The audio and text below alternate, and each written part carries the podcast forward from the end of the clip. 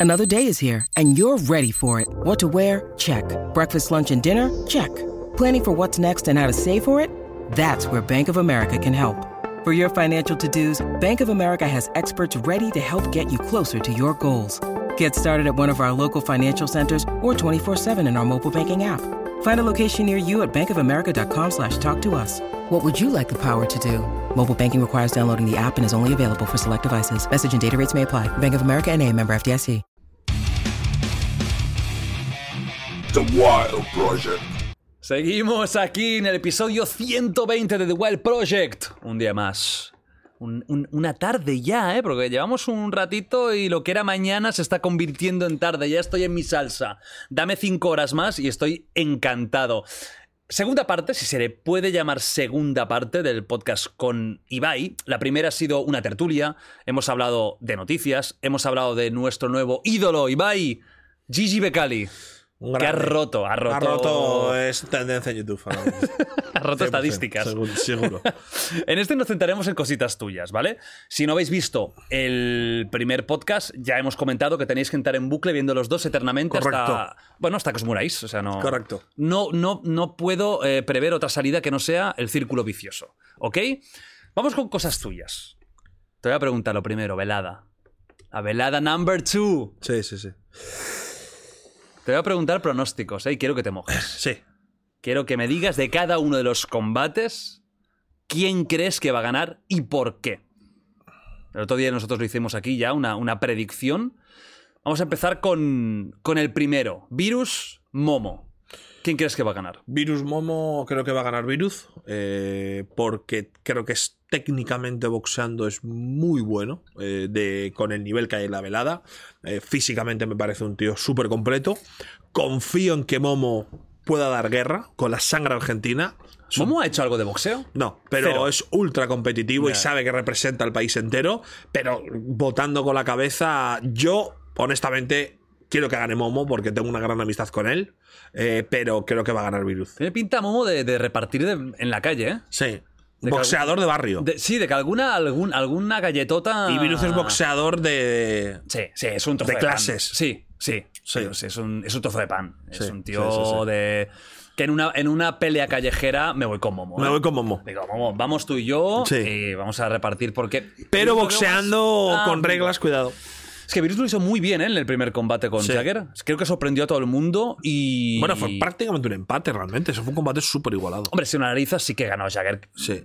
más, más claramente, pero que no lo hizo mal. Estuvo muy Virus. igualado para Jagger sí, es sí. como un tanque eh, de esos que hablábamos rusos antes. El tío va para adelante y. Ese, ese pasa por encima de- del coche. Bueno, lo veremos porque tenemos luego el análisis de- de- del último combate. Carola contra Spursito. Carola contra Spursito Carola, eh, porque además le veo mucho más disciplinado entrenando estas primeras semanas. Ya te has Sí. enterado que el tío está metido. Entonces, que Spursito es deportista casi desde siempre, entonces creo que, por ejemplo, a nivel de cardio y demás, creo que es un tío que va a ir muy sobrado. Eso siempre está bien en el boxeo, tener piernas, pero creo que Carola, además de que considero que va a tener muchísimo más punch en, en los golpes, le estoy viendo como más disciplinado a la hora de entrenar. Porque a ti te, te van, te van diciendo si entrenan, si no, van a bueno, su me puta lo van bola. contando, veo historias en Instagram, Ajá. luego cuando hablo con ellos les pregunto qué tal van y notas que uno está mucho más a full que otro. Sí que es cierto que acaba de empezar, pero sí que noto ya gente que desde el primer día que se enteraron le están dando a full. Están ahí machacando y todo. Eh, Creo que está interesante este combate, porque son quizás de todos es un poco más incógnita, menos para mí, que no os conocía tanto. Carola se ve en buena forma física para, en teoría, que no había hecho deporte en no sé cuánto tiempo. Pero Spursito es eso que dices tú, ¿no? Que Es tiene... deportista a full. Claro. Y cuidado con lo del cardio, porque yo dudo que sea un combate de KO. Porque Claro. Para que haya KO tiene que haber una combinación de fuerza y Entonces técnica es importante tener piernas, es importante tener piernas. ¿Va a ser el mismo formato que la, que la anterior velada? Es decir, eh, tres asaltos. Eh, menos el de Jagger Jaime Lorente, que son cinco. ¡Uy! ¡Qué maravilla, qué maravilla! Va a estar bien, va a estar bien esto.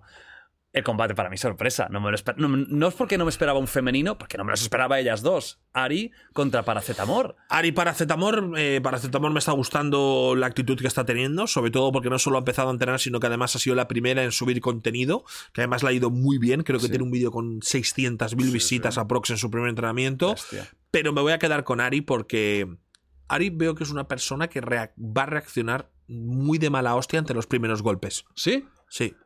Creo que es una persona, además, ultra competitiva en absolutamente todo lo que hace y por eso también le va tan bien en redes sociales, Ajá. streaming y tal.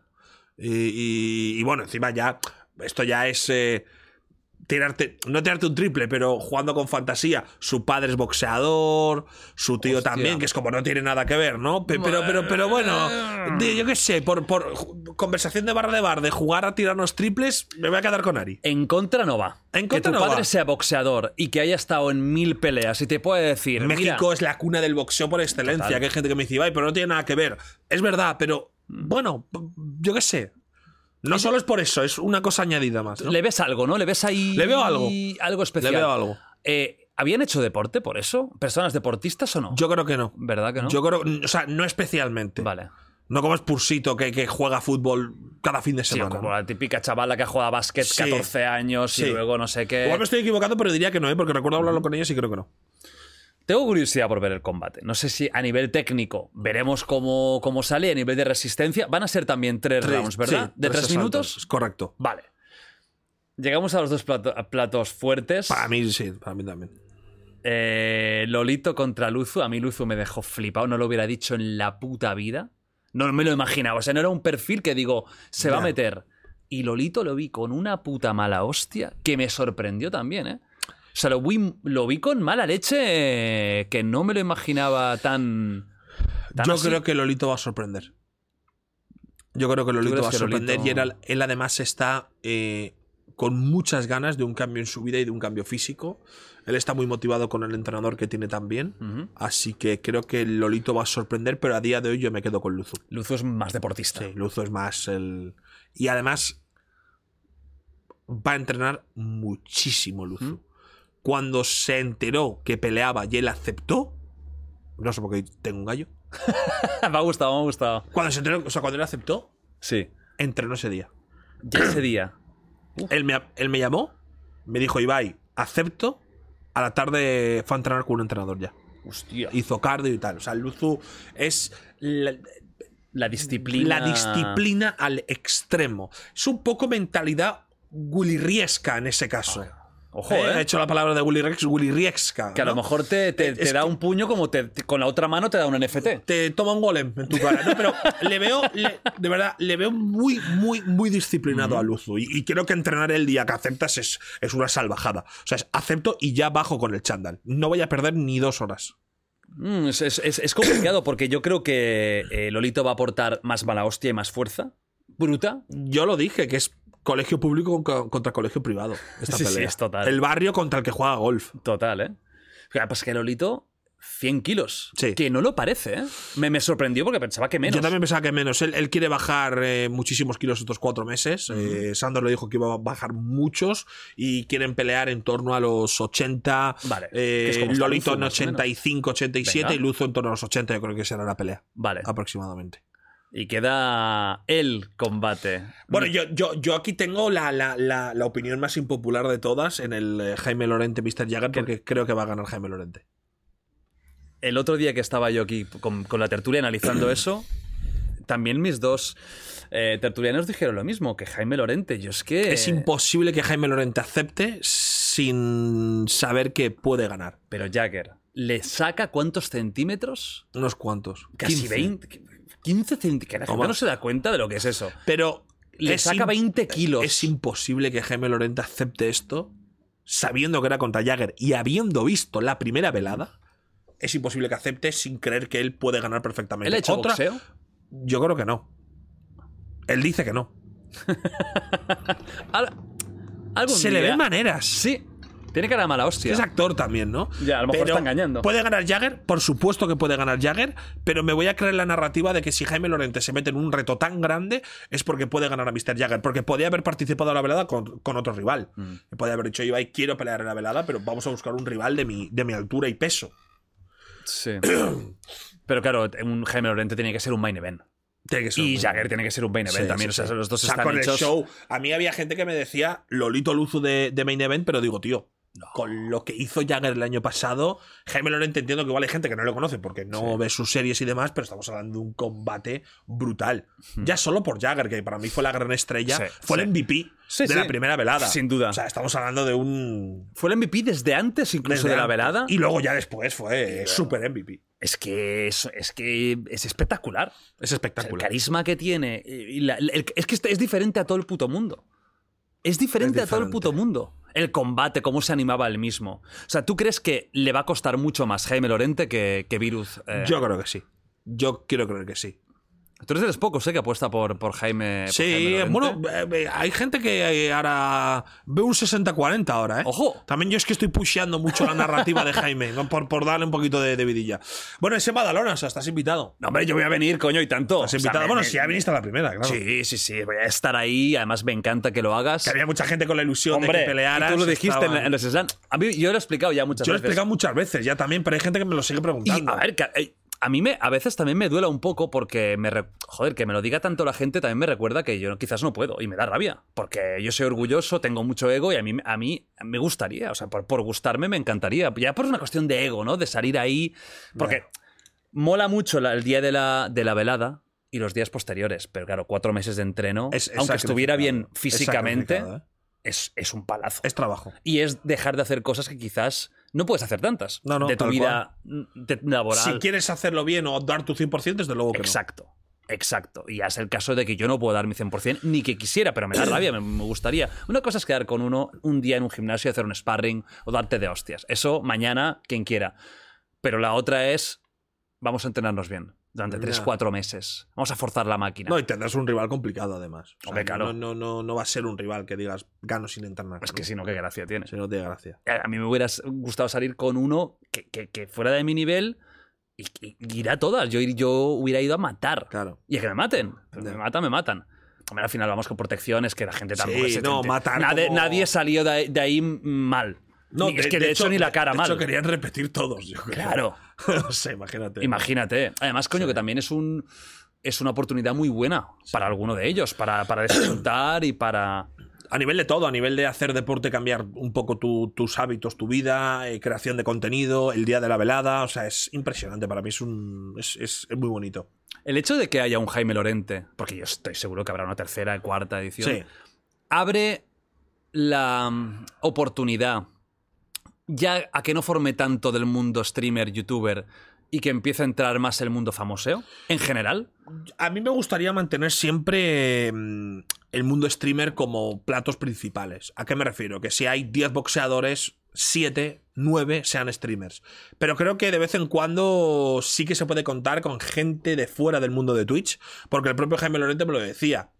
Es que al final son mundos que están mucho más conectados de lo que creemos. Y hay un montón de gente, artistas, Sí. periodistas y demás, que ya no es que vean Twitch, es que tienen canal de Twitch. Claro. Entonces, eh, yo creo que en un futuro habrá más como Jaime Lorente si se da la oportunidad, pero me gustaría mantener la esencia de que fuesen streamers Mm. De, te iba a decir, de toda la vida. Algunos sí, es de toda la vida, como Luzu o, o Lolito. 36 años, Luzo, ¿eh? Entonces, eh, esto me gustaría mantenerlo. Pero no, realmente tampoco te puedo responder porque no sé qué pensaré en 2027. Claro. Jagger te, con- te con- te ah, te- fue él el que quiso repetir. Porque Sí, a mí Jagger- me dijo en su momento que no. De Jagger, entrada dijo. Jagger quería repetir, sí. ¿Sí? Eh, él me dijo que fue una experiencia para él brutal la primera velada y, y cuando hablé con él por, por bueno, testear un poco qué sensaciones tenía, él me dijo, yo estoy a tope con lo que sea. Hostia. Él, para él fue para una, una gran experiencia. Creo que al final, aunque de esa imagen de hombre alocado, pues también noto Nah. mucho, mucho, mucho cariño. Y eso al final, quieras o no, Es un trozo de pan. eh, es un recuerdo brutal. O sea, mucho cariño, ganas, la preparación con tu entrenador, con tu gimnasio. Claro. Es un día histórico, tío. Sí, la envidia sana. O sea, es muy bonito. Es muy bonito. Y además que hay un buen rollo real que al final, mira, Se a llevan bien todos, hostias. además. O sea, no, no, no. Aunque a mí me costaría me- eh, meterme en un ring con alguien que me caiga muy bien o que tenga un poco de relación personal con él, ¿eh? ¿A ti no te pasaría? No, Sí, yo con un amigo me costaría. Me costaría mucho. Eh, Incluso necesitaría alguien un poco neutro. que no, exacto. Que no tenga nada que ver. Sí. O sea, que no, ni lo conozca en persona. Sí. Porque si no, me, no vas igual. Vas, No, a lo no. mejor en vez de ir al 100, vas al 70. Lo que pasa que con el beef que hay los meses anteriores y tal, se va calentando el tema y. Claro, pero ahí ya porque ya saben quién es su rival. Sí. Pero a mí me costaría si fuera alguien que tuviera una relación, aunque fuera de, de cordialidad, pero si ya lo conozco ya tiene otro rollo que si es un alguien desconocido. Lo ideal es que te lleves un poquito mal. ¿no? Bueno, o sea, es pero, eso, fantástico. pero eso no es fácil tampoco, es porque hay fantástico. gente que no, que no tiene problema con nadie, ¿no? O sea, Ya, bueno, sí, Jagger era uno de estos Claro, que se bien con, con- todo el mundo. Pues con, con Virus fue con el único que, que, que tuvo un poco de pique, Sí. que, que luego es por el show. Es- exactamente, pues fue muy bueno. el- el- el- Fue la, bueno. la furia del brócoli. A ver, a ver qué pasa este año. A, ver qué hace este año. Bueno, alguna inventará. Alguna y con el otro que es actor. Vale. Claro, que es que es un mix Se van a juntar, sí, sí. ¿Algún día vas a participar tú? Yo sí, 100% seguro. ¿Sí? Lo tengo claro eh, y, y creo que mm, la gente me debería creer principalmente porque cuando he dicho un montón de cosas las he cumplido y siempre que digo algo intento cumplirlo. Me hubiese hecho ilusión eh, hacerlo este año, pero como respeto al deporte y como respeto también a la gente que va a pagar una entrada y respeto a mí mismo, yo este año no podía pelear porque estoy muy, muy lejos de estar preparado. Y yo lo dije, mm, creo que hay que tener en cuenta lo que supone pelear en una velada de boxeo. Yo para hacer el ridículo no voy. Yo si voy es habiendo perdido 30, 40 kilos y estando físicamente en una posición donde puedo ganar a cualquiera. Si no, no voy. O sea, yo para arrastrarme, yo voy a esperar a mi momento, que yo quiero que sea la velada 3 del año, del, del año que viene. Sí, tú te ves el año que viene. Sí. Es, es tu intención, ¿no? Tu Sí, objetivo porque sería para el año que yo viene. lo hablé con Sandor y yo no necesito un entrenamiento de cuatro meses, necesito uno de 16.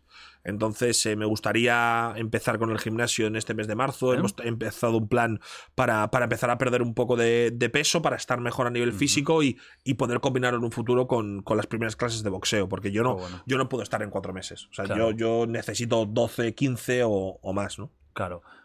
En- o sea, entonces que ya lo tienes claro que vas a ir a por, a por ello. Yo lo tengo claro, sí. Sí, sí, bueno. sí, sí, ¿Y tienes algún rival ya que, que tengas en la cabeza? Es una cosa que, que me va a costar porque me gustaría que fuera un rival que empezase de una situación complicada como yo. Es decir, no me gustaría pelear con alguien que pesara 90 kilos porque la desventaja es brutal, ni tampoco que haya hecho boxeo. Entonces hay que pensarlo bien.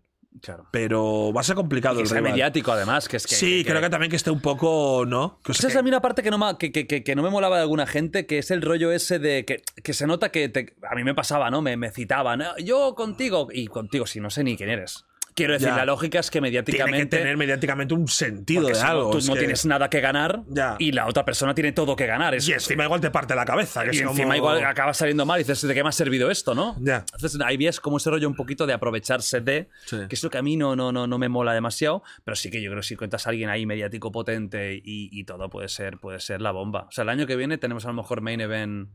Ibai Debería versus. serlo, debería serlo. Bien, Se me hará bien. raro además porque será mi streaming, pero no podré participar en nada. ¿no? Claro. Más que en- bueno, participar Bueno, en algo importante. Seguramente pero- lo más importante. Cuando no estoy boxeando estoy en- implicado en absolutamente todo, ¿sabes? Y ahí, y ahí pues como que... When you need mealtime inspiration, it's worth shopping Kroger, where you'll find over 30,000 mouthwatering choices that excite your inner foodie. And no matter what tasty choice you make, you'll enjoy our everyday low prices, plus extra ways to save, like digital coupons worth over $600 each week. You can also save up to $1 off per gallon at the pump with fuel points. More savings and more inspiring flavors make shopping Kroger worth it every time. Kroger, fresh for everyone. Fuel restrictions apply. Bueno, pues lo llevarán otras personas que seguro que lo hacen fenomenal y, y a, y a ver qué tal. Cuando estuvimos el otro podcast, no el anterior justo, eh, el otro, de hace un año y pico, dos, hablamos, ya que lo has mencionado, del tema del peso y que tú querías adelgazar, incluso estabas creo que con la apuesta esa con Papo y todo eso. Correcto. ¿Qué ha pasado? ¿Por qué al final no, no has tirado para adelante? ¿Ha habido Pues, algún eh, motivo...? Principalmente porque adelgazar es más difícil de lo que parece. Em, yo entiendo que mucha gente, sobre todo muchos chavales, lo vean como una gilipollez y crean que adelgazar es entrenar y ya está. Pero adelgazar supone un reto cada día contra tu cuerpo y contra, eh, contra tus ansiedades un poco alimenticias, ¿no? Es muy complicado para una persona que come todo lo que quiere no comer un croissant, no comer un bocata de jamón con queso gigante, no comer una pizza. Es complicado. Porque tu cuerpo se ha acostumbrado a ciertos alimentos, se ha acostumbrado a un cierto ritmo de comidas que si tú le das tres ensaladas seguidas, es muy difícil para ti acostumbrarte. Cuando tú adelgazas, muchas veces, al menos en mi caso, no quiero generalizar porque al final cada persona es un mundo, peleas contra tus inseguridades, peleas contra el espejo, peleas contra los dolores, peleas contra los comentarios de la gente y a veces no es fácil, tío. Yo sé Te que... duelen los comentarios de la gente. Bueno, es una cosa extraña porque yo mismo he sabido reírme de mi, de mi, de mi propio sobrepeso, ¿no? Eh, Porque creo que al final eh, saber reírte de, de ti mismo es como una autodefensa para poder llevar mejor todo. Pero sí que es cierto que hay gente muy cruel que, que- que sobrepasa los límites con el tema del sobrepeso y haciendo bromas de que tendrás mucho dinero pero te mueres el año que viene, mm, tienes mucho dinero pero ya verás en seis meses cuando tengas esta enfermedad, que eso ya no son las bromas del... No. Ya- Malicia. Ya, no son bromas, ya es, como siempre digo, las bromas hay un pequeño porcentaje que, que se excede. Esto pasa mucho en Internet, que todos hacemos bromas, pero viene el grupo que ya no hace la broma que, que hace gracia. Entonces, eh, bueno, quieras o no afecta, ¿no? Porque yo no es una cosa que en mi día a día me afecte de ponerme triste o de no me no puedo dormir o, o me pongo de mala hostia, pero sí que son comentarios que te dejan un poco en shock por la malicia, por la maldad que tiene la gente, ¿no? Dices, hostias, esto ¿Por si qué? se lo hiciesen a otra persona, tío, es una barbaridad de comentario. Y al final estoy tan curtido en internet que cuando lees algo así dices, lo está haciendo por provocar, es simplemente hacer daño, Ujú. pero así dices, joder, lo que hay en internet, ¿no? Y creo que la gente tiene que comprender que no es tan fácil adelgazar. Animo a todo el mundo a que lo haga. Yo lo he intentado muchas veces. Llegué a perder, de hecho, 17 kilos, que parece una tontería, pero para mí pues, suponen un esfuerzo de unas semanas, meses, donde estuve muy concentrado. Pero hay mucha gente, tío, que, que le da vergüenza ir al gimnasio. Hay mucha gente que lo pasa mal em, mirándose al espejo. Hay mucha gente que lo pasa mal eh, que se siente culpable por cómo es, ¿sabes? Y eso es una mierda, tío. ¿Por qué estar gordo es algo que te, que, que- que- que- te puede hacer llorar por cómo te trata la gente, ¿sabes? Es súper injusto. No, Ibai, es que estar obeso puede conllevar a problemas más graves, etcétera, etcétera. Estoy de acuerdo. Pero ¿por qué tienes que hundir a una persona porque tenga sobrepeso? O sea, ¿por qué le tienes que decir que se va a morir o hacerle bullying o decirle eres una vaca y repetírselo todo, todo el rato? El que está gordo sabe que está gordo. Porque le cuesta levantarse de la cama, le cuesta atarse las zapatillas, se cansa subiendo escaleras, le cuesta ponerse el cinturón, no puede subir en ascenso con muchas personas, ya lo sabe. Creo que tenemos que diferenciar entre las personas que te intentan aconsejar de buenas maneras Claro. y por tu salud y de una manera como didáctica a nivel de Constructivo. constructiva de haz esto porque creo que tal y demás, al haz deporte gordo. Que es como, no aportas nada. De hecho, eso genera rechazo muchas veces. Genera rechazo porque creas todavía muchas más inseguridades y mucho más rechazo al hacer deporte porque te lo dicen de una manera, ¿sabes? Como si yo dijera a alguien, ten viewers, que tienes pocos. Eso no es una motivación para nadie. Y por mucho que desde casa pensemos que adelgazar es comer ensaladas y hacer deporte, no es tan fácil, tío. Porque peleas contra tu propio cuerpo todos los días. Y alguien que tiene sobrepeso tiene dolores de espalda, tiene dolores de rodilla. Te sientes frustrado porque no puedes hacer una puta flexión, no puedes hacer eh, unos abdomen, o sea, no puedes hacer nada. O, o- o al menos te cuesta mucho. Y entiendo que eso es algo contra lo que hay que pelear, y yo mismo lo hago, y animo a todo el mundo a que pelee contra lo que no le gusta de su físico o contra las cosas que no puede hacer en el gimnasio, pero tío, tú te sientes ridículo como ser humano. Tú vas al gimnasio y te cuesta hacer una sentadilla y luego ves a otro tío que hace, no sé, 24 flexiones.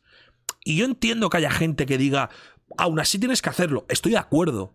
Pero también entendamos que para mucha gente, lo mismo que ha conseguido superar eso y adelgazar, hay otro porcentaje, tío, que le cuesta. Claro. Que tú sales del gimnasio y dices, soy una mierda. o sea, soy una mierda. sí, Y, y me duele el cuerpo. Y estoy cansado. Y quiero dormir. Entonces, hagámoslo, por supuesto. Y yo soy el primero que ha animado a muchísima gente a tener un cambio físico, a pesar de yo estar gordo. Porque yo me he expuesto totalmente. He enseñado mi peso. He tenido una vida saludable durante muchos meses. He hablado sobre el ejercicio que hacía, he llevado a mi entrenador personal al canal de Twitch. O sea, no alimento en absoluto una vida sedentaria, ni digo, eh, si estás gordo, sigue comiendo alitas de pollo. Jamás. O sea, a mí me gusta que la gente que quiera un cambio físico de verdad lo afronte y lo haga, y yo, si puedo motivar a la gente, lo haré, y creo que muchas veces lo he hecho por los mensajes que he recibido. Pero también entendamos que no es tan sencillo. Y que detrás de un problema de sobrepeso, a veces vienen otros muchos más problemas que no comprendemos. Hay gente que empieza a comer mucho porque sus padres se han separado. Hay gente que empieza a comer mucho porque tiene una ansiedad brutal en el trabajo. Y eso a veces empieza a comer donuts y croissants para simplemente como olvidarse de los problemas. O sea, hay muchos más. Es decir, hay gente que tiene sobrepeso, que ese sobrepeso viene por otras cosas en su vida que no conocemos. Por lo tanto, respetémoslo. Estar gordo no es comer croissants todo el día y donuts y vaya, estoy gordo, voy a adelgazar, como ensalada. Eso es una mierda, eso no, no, no, no tiene sentido. Hay gente que tiene sobrepeso porque ha tenido una mala dieta y una mala alimentación, pero también hay gente que lo tiene porque por diferentes motivos de la vida le han llevado a no cuidarse, comer mal, comer a malas horas, tener malos hábitos, dormir poco. Todo suma para empezar a engordar y cuando engordas a veces es una bola de nieve. Es una cadena. Es una, es cadena. una cadena, ¿no? Eh, Porque eh, no todo el mundo pilla 50 kilos en un mes. Es 3 kilos, 5, 2, 3, 4. Ya has engordado durante los últimos 3 años porque igual en tu trabajo estabas como una puta mierda. Por ejemplo, ¿eh? No todo el mundo es así, obvio, ¿no? Adelgazar, tener un buen físico es un combate. Es un combate Diario, día a día. Y, y incluso Y- para y- mí, que tengo buena genética y facilidad para muscular, Pero- etcétera, es un combate. y por igual. supuesto a que mí me da pereza a veces hacer ejercicio. Digo, ahora me da una pereza y estoy de puta madre. Pero es un combate. El combate no siempre es fácil. Igual que no es fácil para la gente que quiere. No, y el combate hay que hacerlo. Hay que Pero, hacerlo. pero entendamos que no es fácil. Es, un, es un puto jefe del Elden Ring complicadísimo. ¿Sabes? Sí, y sí. es como, hay que hacerlo, ok, Y pero. no hay tutorial, ¿eh? O sea, o sea, pero no es comer ensalada y ya. Claro que no. Ya está. Claro que no. Es el- eh, y, y más, y más en gente como tú que tiene que perder no dos kilos y medio, que dices, Sino bueno, eso- 45. Eso lo puedes hacer relativamente fácil. Es algo, constancia, una guerra. Tú tienes además muchas cosas en tu cabeza, un trabajo de muchas horas muy constante. Que te llevan muchas veces a la comida rápida, que te llevan al mal horario, que te llevan al me cocino lo primero que pillo por casa, que te llevan al hoy en vez de cenarme algunos No, y hay chocoflex mucha gente con- que dirá, bueno, sí, y hay mucha gente que tiene esa vida y está como un fenómeno. Es correcto. Pero no se puede machacar al que no lo está logrando de Claro, momento. de momento. Es, Es que decir, es tenemos que entender su contexto y su situación, Claro. simplemente. Y animarla a hacerlo, pero desde una manera, como tú dices, Pero constructiva. eso no es aplaudir a la obesidad. No, eso es tener un poco de comprensión. De comprensión, Pero también es cierto que se tiene que luchar para dar buenos hábitos físicos también a la gente. Y no solo para el que está eh, más gordo, sino para el que está extremadamente delgado, que tampoco es sano. Que es como, no, pero tú come. Ya, pero es que, es que no es fácil. A lo mejor tengo nervios y el, el estómago. Es que yo me como una eh, pizza eh, como tal, pero es que hay gente que no puede. Claro. Es que hay que entenderlo, como tú dices. El otro punto totalmente es. Es que al Oye, final pero tío. ¿cómo no te comes un donut? Que estás muy delgado. Bueno, es que igual lo está vomitando por, por diferentes. Es que. Y ojo, que, que yo estoy seguro de que tú lo vas a lograr y que si tú quieres lo vas a lograr. No tengo ninguna Yo duda. creo que también. Porque es una lucha y no es fácil, pero lo vas a lograr porque tienes esas herramientas para hacerlo. Sí. Luego puede ser que las tires o que no, pero bueno, pero las tienes. Hay gente que no tiene las herramientas, que nunca lo va a poder hacer. Hay gente que no tiene herramientas. Pero mucha gente sí. hay gente que no tiene herramientas y es súper complicado para la gente que no tiene herramientas. Y yo teniendo herramientas, hay gente que me echa en cara, pero Ibai, tío, tienes un gimnasio en casa y un entrenador personal, que da igual. sí, porque que no, no, no, peleo. Contra, contra el gimnasio que tengo debajo de mi casa. Peleo Muchas contra cosas. mi cabeza que no me deja hacerlo porque estoy cansado, estoy fatigado, estoy pensando lo que tengo que hacer por la tarde, por la noche. No puedo. O sea, hay días en los que si yo me como una ensaladitón en el gimnasio, me hubiese pegado un tiro en las pelotas.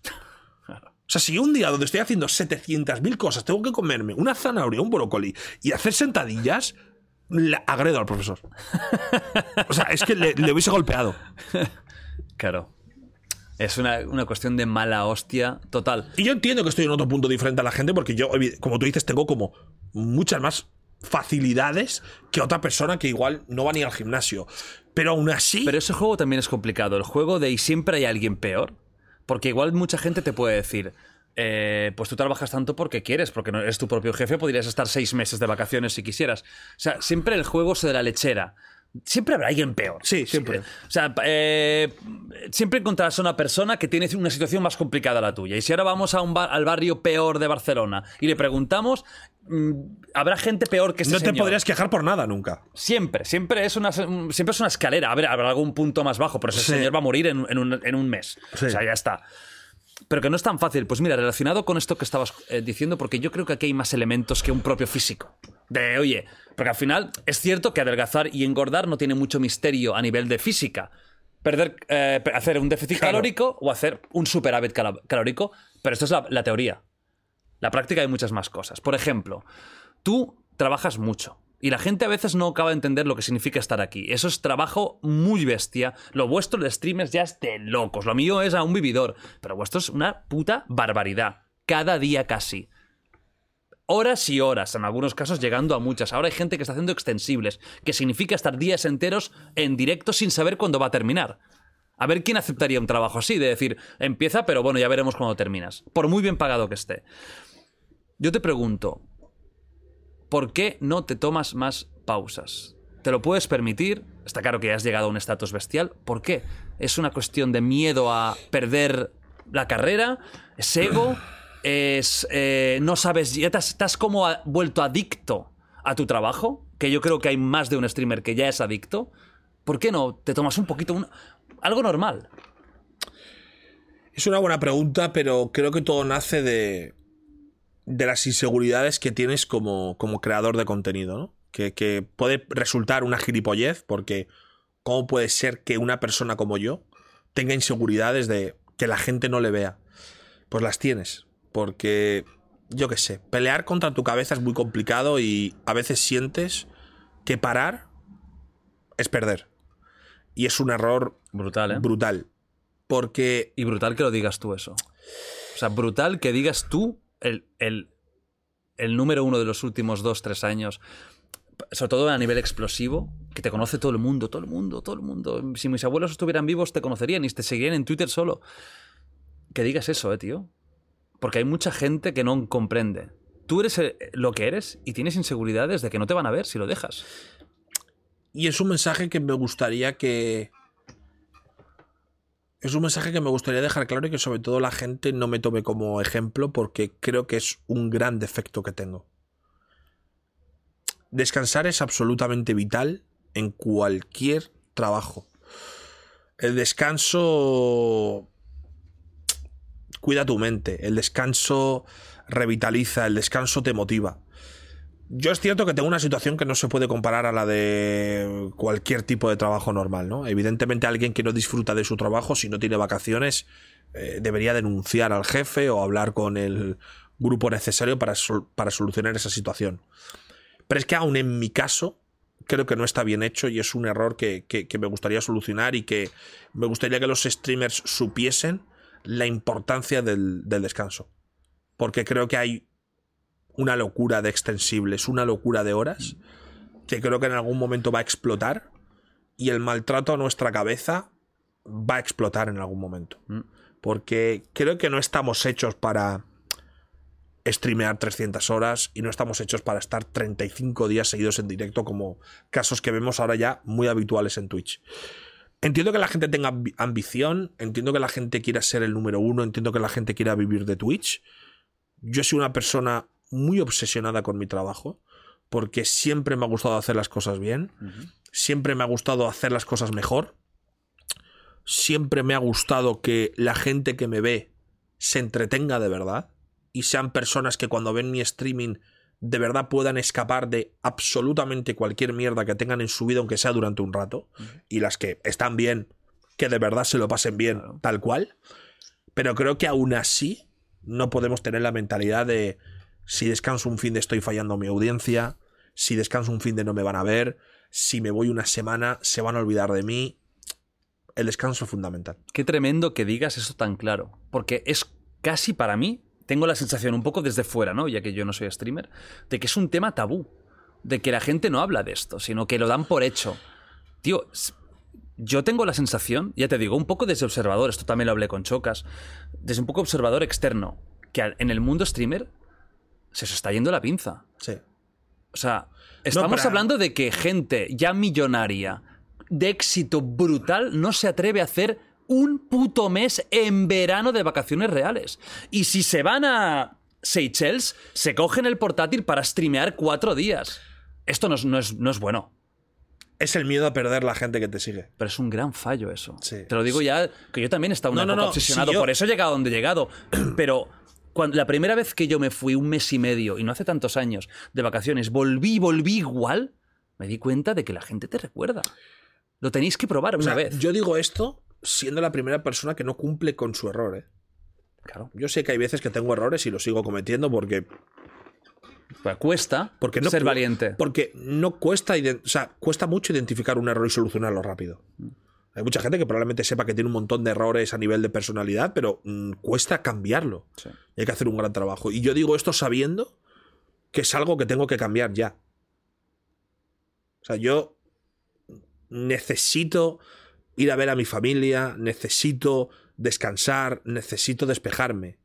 Pero a veces entras en un bucle de compromisos, de proyectos, de, de- de- intentar superarte a ti mismo, que es complicado. Y es algo que me gustaría que, que nadie tomase mi ejemplo porque creo que no está bien.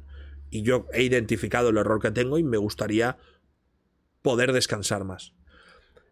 Soy muy feliz, me encanta lo que hago, siento que podría seguir sin descansar mucho tiempo, pero también siento que a la vez no me estoy haciendo bien a mí mismo. Es raro porque me encanta el trabajo que hago, me encanta todos los eventos que hacemos, siento que podría streamear todos los días del año, pero a la vez siento que eso no está bien. Es extraño, ¿eh? Porque en ningún momento quiero descansar como un escape de algo que no me gusta o un escape de algo que no aguanto más. Es como quiero necesito descansar porque debo descansar y aislarme totalmente de las redes sociales, aunque sea organizándome dos semanas en verano, una semana en Semana Santa y las vacaciones de Navidad. Por ejemplo. Y creo que eso además es totalmente compatible con seguir siendo súper ambicioso y seguir intentando ser el mejor streamer que puedes llegar a ser. O sea, no creo que irte una semana a Cádiz y dos semanas a Nueva York te quite la posibilidad de seguir siendo el mejor o intentar ser el mejor o el objetivo que tenga cada uno. Y es algo que debo comprender y trabajar en ello y sé que es un error que tengo y no me gusta cuando un creador de contenido de 3 viewers o 5 dice voy a hacer 17 horas al día porque creo que es la manera de hacer las cosas. Bajo mi punto de vista no es la manera de hacer las cosas. ¿Crees que en la raíz de lo que te pasa está más lo que decías tú, el miedo a quedarte atrás? ¿O el ego de no ser el número uno ya? Sí. Mm, A mí, es, Abandonas. a mí es el miedo de quedarme atrás. Porque mm, ¿Y qué pasaría si te quedas un poco atrás? a, nadie le, a nadie le gusta ir bajando. Entonces sí que es un poco el ego. Pero a nadie le Porque gusta... ya no es una necesidad económica, no, No, es pero una... a nadie le gusta ir bajando por una cuestión de que si yo bajase audiencia o yo bajase mi calidad o mi potencia como streamer, me sentiría muy, cul- muy culpable por lo que hago. ¿Me entiendes? ¿Y crees que eso es sano? A mí me gusta intentar ser el mejor en mi trabajo a nivel personal, no comparándome con el resto. Y si yo empiezo a tener menos audiencia cada mes, sentiré que es culpa mía. Entonces sentiré que he perdido calidad como streamer y sentiré que estoy haciendo las cosas mal. Y pelear contra ti mismo pensando que estás haciendo las cosas mal es muy complicado día a día. Y es tóxico. Y es tóxico. Es tóxico, es una mentalidad tóxica, Empiezas y lo a- entiendo, ¿eh? a autodestruirte mentalmente echándote las culpas constantemente. Porque a veces simplemente, por lo que sea, porque sale otro que en un momento engancha más o por lo que sea, es, es- no, no depende solo de uno mismo. Hay, hay veces en las que no se puede ser el número uno. Porque Totalmente. hay gente mejor o hay gente que está más acertada. Pero yo te entiendo. ah, Yo, este podcast es el número uno del mundo en español ahora mismo. ¿Te a, mí no me, gustaría- te a mí no me gustaría gustaría ser el número número 8. No. Es lo mismo. Pero tengo, Pero- tengo pero- que ser pero- sincero, y no porque lo diga. Pero no me, no me moriría ni sería para mí un drama. Porque ya he sido el número 8. Ya he sido el canal que casi más crecía casi del mundo en español unos meses y luego estar fatal durante Yo no un sé si para mí sería un drama, pero sí que es cierto que me sentiría muy culpable si empieza a bajar mucho la audiencia porque sentiría que es totalmente culpa mía y eso es una culpa que, que, que, que, que yo no entiendo cómo es posible que con todas las cosas que he hecho y que he conseguido y que están por venir, todavía tenga la inseguridad sí. de decir, si me voy, igual la gente se olvida de mí. La inseguridad y el hecho de que tampoco pasaría nada así. Por mucho que de impacto dijeras, ya no soy el que, el que mueve todo, tampoco pasaría nada. No pasaría nada. Es que ese es hecho, un poco lamentable. no y yo soy muy ambicioso. Yo no, yo no, yo no he resucitado como Ave Fénix eh, pa- porque soy un tío que le da igual todo. Yo soy el tío más ambicioso del mundo. Lo que pasa es que he aprendido a compaginar la ambición con tener una puta vida sana. Tú decías antes, no necesito descansar y podría estar cada día streameando. Yo creo que esto lo dices porque no descansas y no- y ya no te acuerdas ni lo que es realmente descansar. Puede ser. Te has acostumbrado tanto a esto que no ves más allá. Es como, seguramente, si eh, a un esclavo de la época americana, ¿no? Cuando estaban los esclavos, si tú le preguntabas, ¿tú eres feliz? Y diría, sí, claro. Dale la libertad. Y al cabo de tres años, pregúntale cuando lo vuelvas a encadenar. ¿Ahora eres feliz o no? Todo depende de, de uno mismo. No, es- un ejemplo muy burdo, pero es para que entendáis que la- la- el estado mental es muy importante en estas situaciones. Es, es una buena reflexión la de quizá no dices que no te hace falta descansar. Imagínate no estar tres semanas, tío, sin, sin responsabilidades, con tu gente querida, simplemente pasándotelo bien, porque todos sabemos que no disfrutas, no se disfruta igual hablando a una cámara que hablando con tres amigos. En- con, con dos cafés y dos birras, ¿no? Por eso es un error que quiero mejorar. O sea, y, Pero y- muchos, ¿eh? Y, mira que te he dicho, ¿eh? Que, que- que- a veces siento que, que- que no necesito descansar porque me encanta lo que hago, pero aunque me encante lo que hago, sé que tengo que descansar. Porque creo que es lo que tú dices. Cuando pruebe lo que es el descanso de verdad, me daré cuenta que hay que, hay que descansar ciertos momentos del año. Incluso Y- mentalmente. Ya es un tema de salud mental. Es un tema de que tú sabes la presión social que es vivir de esto. Que estás constantemente bombardeado de fans. Da igual, aunque sea de amor, de, de- alabanzas. Es que no es ni bueno para uno mismo. Que te estén chupando el culo 24 horas, 7 días a la semana, no es ni bueno. Es irreal, es vivir en un mundo burbuja totalmente real. O sea, yo lo veo sobre todo en el mundo del stream ahora. Y por eso, eh, desde fuera un poquito, pero casi soy primo vuestro, hostia, me doy, cuenta de, me doy cuenta de que va a más, no va a menos. O sea, se está gran hermanizando todo el contenido. Bueno, ahora hay gente que duerme en directo y que hace directos de. Está haciendo un extensible Rubius, lo hizo Gref. eh, ahora mismo extensibles te puedo poner 28.000 ejemplos. O sea, ahora mismo el extensible ya casi no es ni una cosa especial. Eh, Que yo lo puedo entender como un especial de un día. Venga, va, voy a hacer un extensible una vez al año. Y duermo y tal. Yo no vería a un tío durmiendo, porque no me entretiene eso. Sí, pero, hay, bueno, que entender, hay que entender una cosa que es muy importante para la gente. Y es que no es lo mismo un extensible por necesidad Ah, que uno por especial. que uno por, por gusto. Es decir, no está bien que alguien intente vivir de Twitch streameando 400 horas al día por necesidad. Porque eso no es vida.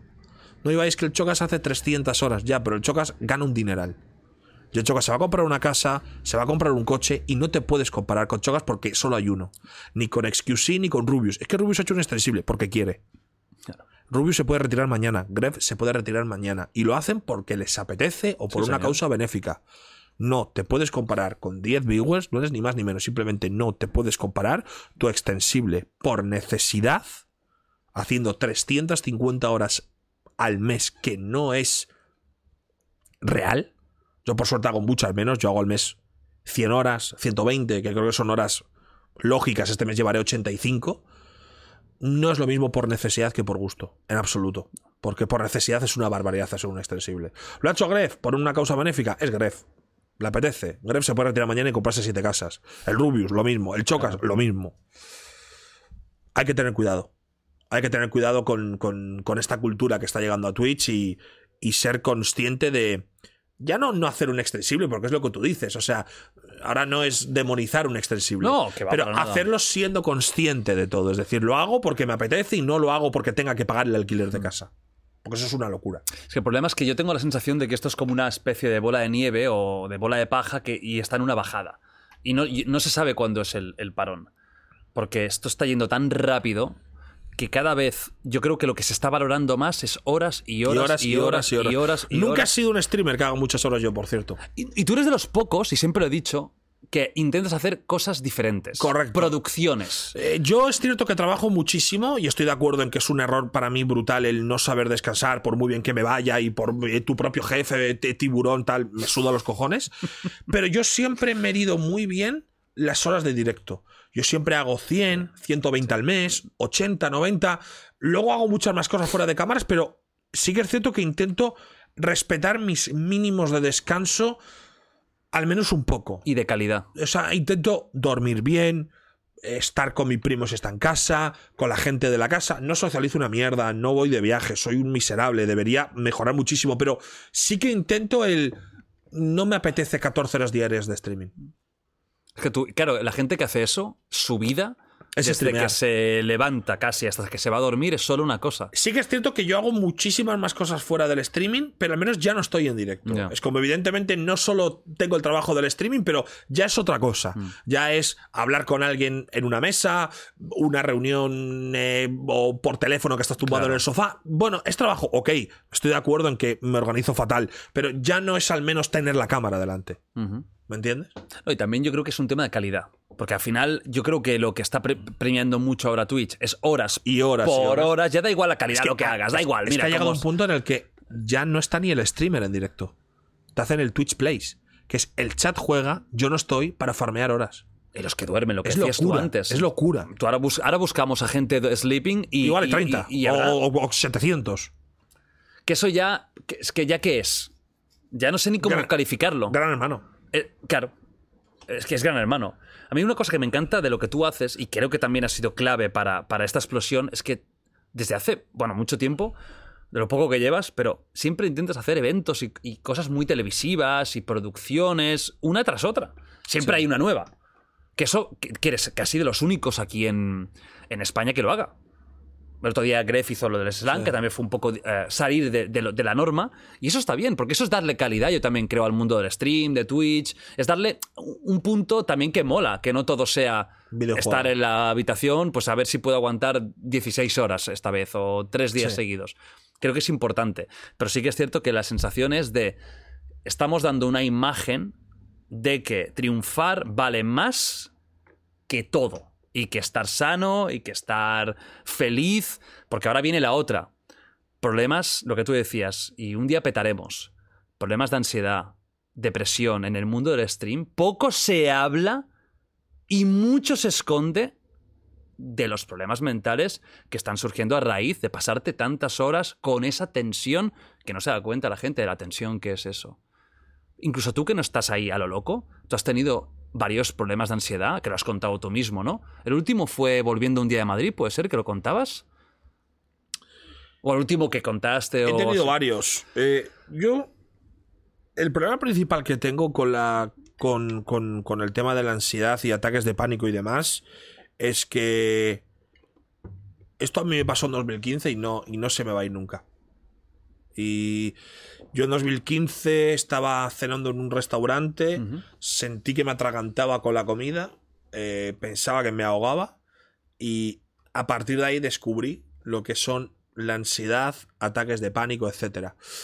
Meses atrás yo me agobiaba cuando estaba en, en los restaurantes y sentía como mucho calor y yo no conocía lo que era con 2015, yo tenía 19 años o 18, yo no conocía lo que era ansiedad, yo digo, tendré calor, estoy agobiado. Y luego descubrí lo que eran los ataques de pánico. Eh, yo descubrí lo que era no sentir los brazos, las piernas, sudores fríos. Em, y esto fue antes de streamear. Esto fue cuando yo me tuve que mudar a Barcelona con 19 años, que para mí, bueno, pues creo que supuso un paso muy grande. Y a partir de conocer la ansiedad y los ataques de pánico es algo que a mí nunca se me va a ir. Ahora lo controlo, pero es un bicho que vive dentro de mí, que de vez en cuando viene a saludarme y tengo que saludarle y sentarme a comer con él a ver qué cojones quiere, ¿no?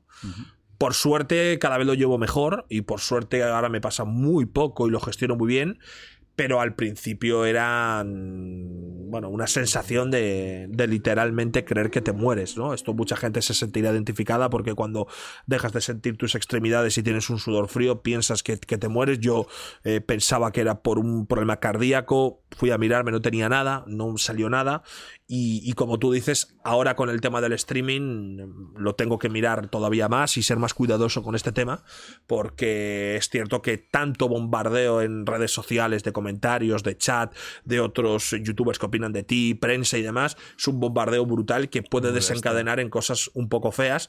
Yo por suerte lo gestiono muy bien y, y estoy mucho mejor que hace años, pero tengo que tener cuidado porque a veces me viene algún brote fuerte y hay algún día que que me viene el bicho a saludarme y no, no consigo controlarlo como me gustaría. Porque no siempre consigo controlarlo todo lo bien claro. que, que, que, yo podría. ¿no? ¿Has llegado a tener depresión como tal? ¿Crees? No lo sé, porque la depresión es algo muy fuerte y no, sí. nunca lo he tenido diagnosticado, pero, pero sí que he estado medicado con antidepresivos. Uh -huh. Yo estuve durante seis meses medicado con antidepresivos, tenía, tomaba unas gotas, tomaba unas pastillas y, y todo fue derivado por un gran problema personal que, que tuve en, en 2020. Eh, y estuve medicado durante seis meses siguiendo con, con, una, con una psicóloga. Y bueno, realmente no sé qué diagnóstico tenía. Yo hacía test, eh, rellenaba cosas y tal. No sé exactamente qué, qué era porque no es que no me acuerde, es que no sé exactamente qué me dijo, o igual incluso uh -huh. me lo quería, no sé si medio ocultar o no sé cuál era el diagnóstico oficial, pero sí que estuve, estuve jodido, estuve jodido. Esto fue, no tuvo nada que ver con el mundo del streaming, fue por un problema personal que, que, que, que ocurrió en mi vida. Uh -huh. eh, pero bueno, se juntó todo, ¿no? Un problema grave personal, ser una persona expuesta, estar delante de las cámaras, fue todo, ya te digo, no tuvo nada que ver con redes sociales ni con mi trabajo, pero bueno, cuando se te junta todo, a veces explotas y yo me fui un poco a la verga. Tú, explota, tú explotaste, pero tú seguías delante de la cámara. Intentabas bueno, que no se notara. Descansé, yo descansé. Descansé unos días, pero sí que intentaba estar delante de la cámara, sí. Claro unos días, pero tú estuviste medio año con medicación. O sea, sí. decir que eso no es una cosa que se pase en dos semanas. Yo estuve medio año con medicación, pero aún así, bueno, intentaba hacer mi trabajo porque. Uh -huh porque muchas veces el chat me servía como propia terapia. ¿no? Eh, yo cuando estoy, al menos a nivel personal, cuando estoy mal, eh, necesito distracciones. Uh -huh. Y cuando yo encendía mi streaming sentía que como el chat no sabía, o la gente que me veía no sabía los problemas que yo tenía, era una distracción súper brutal claro. para mí, porque hablábamos de otros temas, sentía que streamear me ayudaba en esos momentos, incluso uh -huh. aunque no ganase dinero en ese momento, si no yo ganara dinero, creo que hubiese streameado porque me lo pasaba muy bien y había momentos donde durante cinco horas no me acordaba de ningunos problemas y en ese sentido me sentí como si fuese un viewer que me ve teniendo problemas. Es decir, claro me está sirviendo como distracción y como salida a mis problemas. Entonces, eh, no tuve que disimular mucho porque realmente me ayudaba mucho streamear. En ese momento te sentías bien. Sí, y además yo estuve seis meses con medicación, pero de, mal de verdad estuve un, un mes aproximadamente. Sí, que la medicación esta eh, no se puede dar y quitar claro, así. El tema es que yo estuve durante un gradual. mes bastante jodido, de manera gradual. O sea, primera semana fatal, segunda semana, tercera empecé a recuperarme. Llegué al mes, empecé como a estar ya bien, pero claro, como había empezado con la medicación, tuve que cumplirla un cierto tiempo, ¿no? Entonces, bueno, yo estaba medicado, pero yo hubo un momento donde hacía mi vida con absoluta normalidad y, y no, y no había ningún tipo de problema. Eh, hemos hablado eh, como mucho de la parte negativa, ¿no? Del stream y todo, pero también hay unas partes positivas que son preciosas. Aunque Casi yo creo todas, que muchas y tanto, ya no solo las económicas o las laborales de ser tu propio jefe tiburón NFT Plus, sino también las de las de coño de, de, el cariño de la gente, que eso es una realidad absoluta. O sea, yo tengo cariño cuando hago cosas y me dicen lo genial que soy y eso te alegra, porque quieras o no, demasiado. Creo que vivimos en una burbuja, también es verdad, creo que sí. vivimos en una burbuja de ego. Eso lo tengo clarísimo. No es real ni el, ni el hate ni eres el. Exacto. Sí. Tampoco la crítica es así. Pero que es muy bonito cuando estás jodido ver eh, Jordi o Ibai, lo que, me lo que me ayudáis, sois unos cracks. Eso es muy bonito. De verdad que es, es bonito que y te alegra. Estamos hablando de una manera muy, muy cruda de lo que es ser streamer, pero. Estamos de una manera realista. Realista. Yo creo que se, que, que se, tienen que decir las cosas claras porque mucha gente vive engañada de lo que es esto. Sí. Y esto no es Shausha y no es Viva la Pepa. Tiene una parte chunga y una parte que se está descontrolando, que es lo que estábamos comentando, y se tiene que decir. De dormir delante de cámara y ya. Se está descontrolando y se sí. tiene que hablar, y yo creo que hablar es sano. Yo, para mí, streamear es el mejor trabajo del mundo. Es lo mejor que me ha pasado en toda mi vida. Uh -huh. eh, aun con la parte negativa que claro. tiene, que una cosa no quita la otra. Esto lo he explicado muchas veces en el streaming. Total. Oye, Ibai, ¿te parece el mejor trabajo del mundo streamear? Sí. ¿Soy un absoluto privilegiado? Sí. ¿Tiene cosas malas? Por supuesto. Uh -huh. Son totalmente compatibles, como probablemente, no sé, la carrera de un futbolista. Probablemente sea el trabajo de su vida, pero tiene que tener momentos de mierda donde ha habido futbolistas que han estado hundidos en la miseria. Totalmente. Eh, ¿Tengo que aprender a gestionar mejor mis descansos y mis hábitos saludables? Por supuesto. Pero aun con eso, es el mejor trabajo del mundo. O sea, yo me siento un privilegiado y doy las gracias a toda la audiencia y a todo el mundo que simplemente quiere verme por dejarme dedicar, por poder dedicarme a algo tan increíble como es. Enciendo una cámara, hablo durante horas. Enciendo una cámara, juego a videojuegos. Monto un evento de ping-pong, monto un evento de nadar. Yo creo que soy una persona bastante consciente de lo que es tener un trabajo de mierda. De lo que es tener un sueldo de mierda, de lo que es tener un jefe de mierda y de lo que es tener unos compañeros de mierda. Por eso tenido. yo, cada día, yo realmente nunca he tenido, nunca he estado en esa situación. He tenido situaciones complicadas de trabajo, sobre todo cuando estaba en la LVP, en algún momento que no estaba del todo cómodo, eh, y he tenido un sueldo muy bajo y demás, pero creo que nunca he llegado a un límite como puede llegar otra persona. Entonces, teniendo en cuenta todas estas cosas, siento que soy un absoluto privilegiado y, y de verdad que a pesar de lo malo que puede tener ser streamer, siento que es increíble esto que estoy viviendo Lo somos. no tiene ningún tipo de sentido. Yo sé, por compañeros que he tenido cerca, por familiares, porque en algún momento incluso he estado cerca, lo que es tener un trabajo que no te gusta y, y de, y de mierda. Eso, eso es... Somos privilegiados espectaculares. Es que al final lo piensas y hay gente que a lo mejor tiene que ir de lunes a sábado a un sitio que no le apetece ir. Tal cual, ¿eh? Y yo luego pienso lo que me dedico yo y digo, tío, no me, no me puedo quejar de nada. Pero a la vez es como, ¿por qué no puedo quejarme de nada? Es injusto en parte, ¿no? ¿Qué hay perfecto? Dime una cosa perfecta. No hay nada perfecto. Eh, Gigi Becali. Como mucho. Es la única que se, que se le puede permitir. Pero es como, yo entiendo. yo entiendo los trabajos de mierda que hay, que hay muchísimos. Y a veces a mí me da vergüenza quejarme de algo mío porque siento que no me puedo quejar, como que es injusto quejarme. Pero a la vez pienso, creo que los demás creadores de contenido deben saber la realidad o lo que muchos pensamos de lo que es ser streamer. Porque la parte buena muchísimos la conocemos. Hombre. Pero a veces también hay que compartir la parte mala, por mucho que tu trabajo sea impresionante. Que es lo que hemos hecho un poco aquí, o que hemos hecho en otros directos, o que, o que mucha gente ya ha hablado en, en- en otros podcasts. ¿no? ¿Cuál es para ti la parte peor de esta profes- profesión, ya no de tanto stream, lo que nos dedicamos tú y yo, que es streamer, youtuber, lo que tú quieras? Yo te digo la mía, para mí la, la peor creo que es la presión social. La presión social del público hacia ti y de uno mismo hacia ti mismo. Estoy de acuerdo. que es lo que tiene que ver con lo que decías de no bajar. A mí me jodería también que te cagas bajar. Y eso es una presión. Estoy de acuerdo. Estoy de Es acuerdo. jodido. Y luego la presión social de que todo el mundo opine sobre ti, claro. Mira, la presión social es muy complicada, sobre todo porque hay gente que está deseando que caigas. Y eso es algo muy complicado de, de lidiar porque tenemos que comprender que hay un porcentaje importante de tu audiencia que te sigue, que te sigue, 10%, 5, 8, no lo sé, que quiere que caigas. ¿Tanto? Hay gente, yo me doy cuenta Un en... 5 ya es una Bueno, barbaridad. estoy ¿eh? poniendo un porcentaje por poner, no lo sé, pero, Pero yo crees que es un porcentaje elevado. yo me doy cuenta en redes sociales que hay gente que te sigue. Que esto lo puedo extrapolar directamente a Twitch, porque si me pasa en Twitter y en Instagram, en Twitch pasa seguro. Hay gente que te odia de verdad y que te sigue. Y que ve tus tweets y que muchas veces responde a todos. Está pendiente de absolutamente todo lo que haces. No es el periodista que ha llegado a tu canal de rebote y que va a criticar algo que has hecho. Porque ese periodista está criticando algo que has hecho. No, Sí. yo te hablo del tío que te sigue, que ve todo lo que haces, que te insulta de manera diaria y que quiere además que te vaya mal. ¿Eso dónde lo ves más? Yo ¿En diría que en Twitter. ¿Y cómo te afecta cuando ves un comentario de esos? A mí realmente no me acaba de afectar mucho porque además entiendo que es alguien que directamente tiene un odio dentro súper brutal que no puede controlar.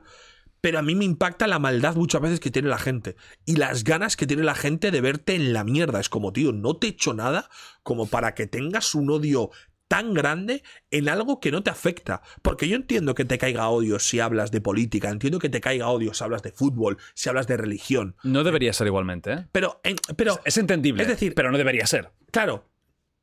No debería ser, pero entiendo que es algo que es tan sensible Sí. que te puede llevar al insulto. Es decir, yo en- intento ser una persona muy lógica y digo, ok, no está bien que me insulte, pero me insulta porque he tocado un tema muy sensible como puede ser la política o el fútbol para él. Pero cuando alguien directamente te odia y quiere Sí. verte hundir, porque has dicho, sí, "Bu- buenas tardes". Buenas tardes, hijo de puta. Es como, tío, ¿por qué? Y estoy de acuerdo en que la presión social es algo muy difícil de llevar, sobre todo porque luego además se une toda la parte externa, que es el porcentaje de gente que te conoce un poco o de oídas. Que juzga absolutamente todo lo que hagas con noticias en la prensa, salir en programas de la televisión, eh, menciones en la radio, indirectas, odio porque eres la nueva moda que no comprendes y te da asco y por qué este gordo triunfa. Que eso es como, tío, ¿por qué, tío? O sea, ¿por qué pasa eso si no os conozco, no os he hecho nada y estoy jugando al Minecraft? O sea, una cosa es que dé una opinión sobre Pedro Sánchez totalmente seria, una opinión sobre la guerra entre Rusia y Ucrania, pero a veces es como, ¿por Que qué? estás hablando de, de zombies y de, y, de, y de que quieres hacer una casa en Minecraft. Eh, Entonces, es, es como, hostia, qué loco, ¿no? El, el- que, claro, y luego comprendes que lo que dices puede tener una repercusión mediática fuerte en medios tradicionales españoles. Que eso ya lo lee tu abuelo, tu abuela, sales en un periódico, en un programa y dices, hostia, cuidado, que ya no es el hater de Twitter. Y tú has cogido el relevo del Rubius, ¿eh? O sea, el Rubius fue el primero que salía siempre en todos los medios tradicionales como youtuber. Cualquier problema, el Rubius. Tú has sido un poco el, el testigo en ese sentido. Has recogido el testigo en el mundo de streamer Y además- y eres tú la cara visible de ser un streamer. Y además ya te ponen como ejemplo de todo. Para lo malo. Es decir, imagínate que cosas. Amazon eh, o Twitch estafa mil millones de dólares. Sería Twitch, la plataforma donde streamea Ibai Llanos, estafa mil millones de dólares a Google. Es como, ¿y a mí qué cojones me estás contando? Claro, claro, claro. ¿Sabes? Sí. Pero Esto ya, ya te ponen los ejemplos, yo me doy cuenta. Es como, bueno, Tú lo ves. Es ser una persona tan conocida tan, y trabajar con masas, ¿te ha hecho menospreciar más al ser humano? ¿O has ganado más respeto por él? Es una muy buena pregunta. Eh, mm, veo de todo, veo de todo. No que veas, no. Tu opinión sobre la masa, sobre la humanidad. Te ha hecho. Porque yo la tengo clara, a mí me ha hecho empeorar. Yo trabajo con masas y a mí me ha hecho empeorar mi, mi- mi visión del humano. Me caen peor los humanos hoy que hace 8 años o 10. Me caen peor. Porque cuando trabajas con masas ves mucha miseria. Que a lo mejor luego no te das ni cuenta, porque el cara a cara es diferente. Pero a lo mejor hay gente que no, a lo mejor a ti te ha mejorado la imagen. Pero a mí, mm, sinceramente, trabajar con masas me ha, me ha hecho un poco más Es que la humanidad tiene mucho odio y, y además creo que eh, figuras públicas, eh, las figuras públicas en general suelen ser una diana a la que apuntar muy fácil y en la que desahogarte porque te apetece, ¿no? Y, y cuando al final muchas veces son chavales que están simplemente jugando al LOL o, o al Minecraft que no tienen un peso sobre la sociedad tan importante como lo puede tener un político o alguien que de verdad influye en la vida de la gente. Y la gente a veces te utiliza como diana e incluso hay gente que después se arrepiente. A mí me ha pasado de personas que me han dicho barbaridades que luego me han dicho no sé por qué lo he dicho. Es decir, te utilizan como desahogo personal. Y sí que me doy cuenta que hay gente con muchísima maldad eh, y, que, y que sobrepasarían casi cualquier límite. Pero yo es que a la vez también tengo la opinión de que hay gente muy maravillosa en Internet. Tanto que he conocido, como que veo en mi chat, como que veo que forma parte de mi comunidad, entre comillas, como que simplemente he conocido en redes sociales. Y también me quiero quedar con esa parte buena, ¿no? Porque a mí Internet me ha hecho conocer a gente maravillosa y me ha, tenido, me ha hecho tener recuerdos inolvidables. Hablas del- de la comunidad, ¿no? Eh, los fandoms y todo eso, que está bastante de moda. Los fandoms al final no deja de ser lo que había en los 90, 2000 con los Backstreet Boys y con Britney Spears y con quien sea. Pues ahora los youtubers. Que, pues bueno, es un público que es controvertido. Para empezar, tu comunidad, la gente que te suele seguir a ti, ¿cómo suele ser? El, el- el- el- ya sé que mucho tipo, ¿eh? pero todos tenemos un perfil un poquito más acentuado. ¿Cuál sería tu perfil? ¿Adolescentes? ¿Gente más mayor? Eh, yo soy un perfil un poco complicado porque yo toco muchas cosas en general. Eh, yo puedo. en- eh, el año pasado narré los Juegos Olímpicos de baloncesto, jugué al Minecraft con Auronplay, hice un evento de boxeo, cené con Messi, narré partidos de la liga, presento los 40 principales Music Awards, juego en Egoland, hago el mercado de fichajes sobre el fútbol, entrevisto a gente. Entonces te hace tener un público muy, muy variado. Sí, una miscelánea que flipas. O sea, yo sigo, yo siento que ahora me siguen, por ejemplo, muchísimas más chicas. Siento que ahora me sigue gente mucho más joven. Siento que a la vez me ha descubierto muchísima gente muy mayor porque hago las campanadas, porque quieren que vuelva al Grand Prix, porque les mola el boxeo, porque hago fútbol en Twitch. Entonces, eso me hace tener, creo que una de las comunidades más abiertas y variopintas de todo Twitch. No porque sea especial ni el mejor, sino porque hago tantas cosas, Sí, para bien o para mal, que claro, mucha gente te ha descubierto. Solo ya con las campanadas, o solo ya con el partido que has dado del PSG, o con la entrevista a Sergio Ramos. Claro, si eso luego lo juntas con que también haces gameplays de, de- de videojuegos, Claro. y que empecé con el LOL, hay de todo. Y que encima ahora tengo un equipo de esports que está relacionado con Piqué, pero también está relacionado con el LOL y el Valorant. Entonces, juntas comunidades de Tienes todo tipo. niños, tienes adolescentes, tienes gente Padres mayor, que lo ven con los periodistas. niños. Claro. Es una locura. Sí, sí, lo tuyo. Es que, es que de, de los más variados a nivel de stream, sin duda, porque es eso, tantos palos que, que, que- Claro. al final dice, bueno, ¿y ve qué coño hace? O sea, que, que es que ya no sabes ni lo, ni lo que Sí. hace. Eh, Hiciste un vídeo hace poquito de un tema que ha salido un poco de, de moda hablarlo y me parece muy interesante, que es la adicción de ciertos fans Sí. A donar dinero. Claro, yo eso no lo vivo. Yo hago mi vídeo y buenas tardes. Pero ahí es muy importante las donaciones. Y hay una parte importante de lo que ganáis de, oye, mira, me apetece darte tanto. Y que se está notando o creéis que hay como una especie de adicción de ciertos fans a donar dinero a sus creadores. Tú, ya sé que lo has hablado en el vídeo, pero me gustaría también saber aquí tu opinión. ¿Tú qué opinas de esto? ¿Crees que es verdad? ¿Que se está exagerando? Y si es así, ¿por qué crees que pasa? Es que yo creo que esto es algo que, que- pasa desde hace mucho. Eh, yo creo que mm, la chica que empezó un poco este debate no creo que lo dijera por nada que pasara actualmente, sino por algo que lleva pasando tiempo y que simplemente ha querido como montar un debate alrededor de esto.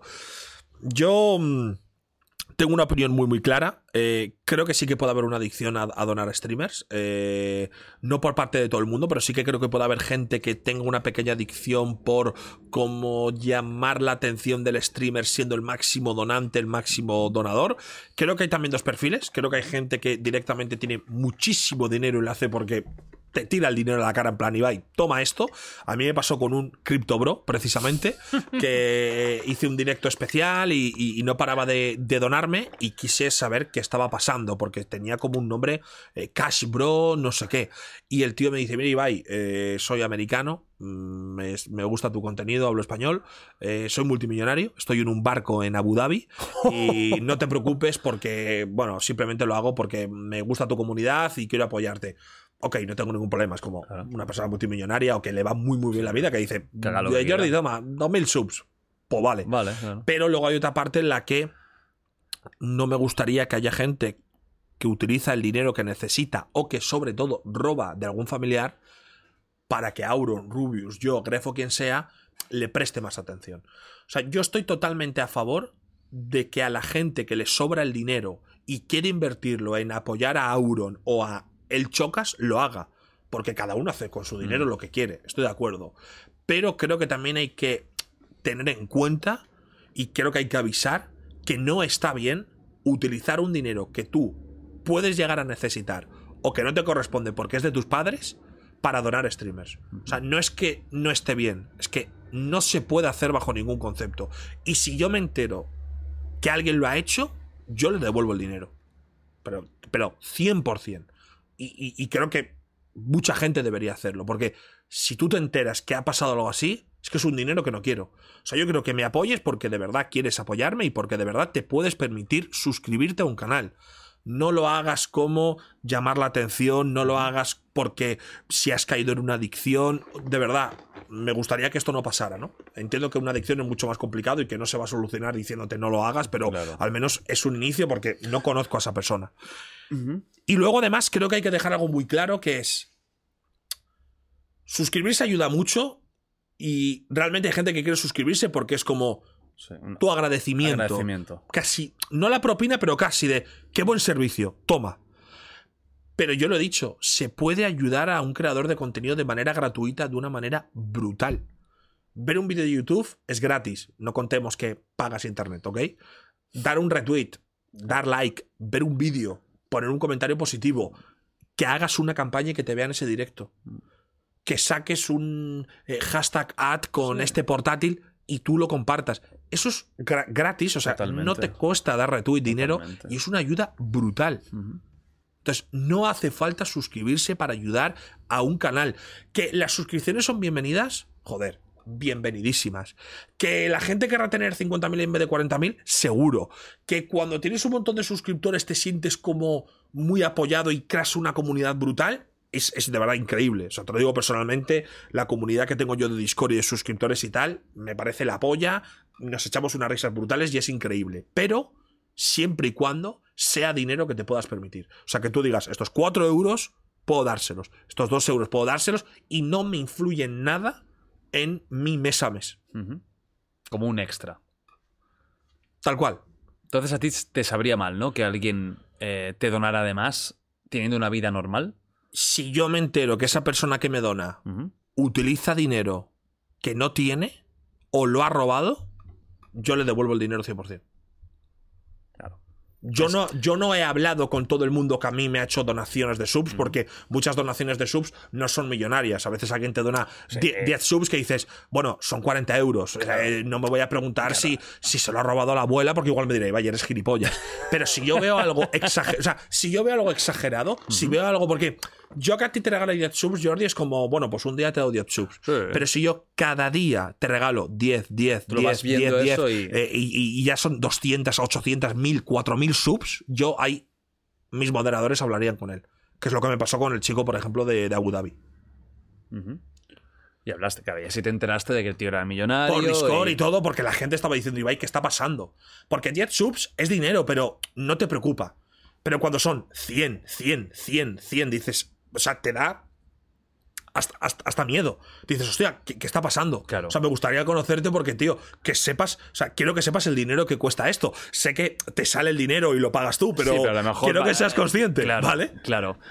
Fíjate que hablando de, de dinero, de fama, de lo que eres, y antes sí, lo hemos hablado un poco fuera de cámara también, pero el hecho de, de ser alguien como eres tú hace que mucha gente se quiera acercar a ti, ¿no? Al final eres una figura pues que está de moda y el interés. Y en, y en, y en el mundo de, de Twitch hay mucho, hay mucho. Me, arram, Sí. me, me- me acerco, me arramblo para pillar. ¿Tú eso cómo lo llevas? ¿Tú primero notas que la gente se te va acercando por lo que se te acerca? Es una cosa que prefiero no pensar porque Incluso en una puta serie de, de- de streamers. Lo sabéis que hay algunos que van con un objetivo. Yo me acerco a este y a ver si le caigo en gracia y pillo. ¿No te Es- sientes utilizado en estos casos o ya pasas? Es, es que es muy complicado. Es muy complicado porque prefiero no pensarlo. Si lo pensase me volvería absolutamente loco y prefiero creer en la buena fe de la gente. Creo que hay gente a la que se le nota de más y cuando a alguien se le nota de más eh, simplemente cortas de raíz. O sea, hay gente que le ves venir, mm, canta el alerón desde Sevilla. Pero con los demás casos, que son casos de gente con los que te llevas bien y que crees que de verdad valoran tu persona eh, antes que tu personaje, eh, simplemente no lo piensas y, y Te abres. y te abres. Ahora, para mí es. Para mí sería caer en una tristeza muy grande si un día me siento en el sofá y me planteo cuánto porcentaje de mi gente que tengo alrededor Alrededor. no me soporta Ah. y aguanta por interés.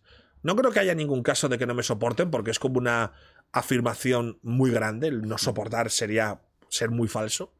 Pero cuánta gente aguanta de más o me pone buena cara o me hace un favor X única y exclusivamente para que yo en un futuro se lo devuelva o le pueda enchufar en tal o le pueda dar tal y no porque tengamos una buena relación. Por eso es fundamental, fundamental, cuidar a tus amistades de toda la vida. Sí.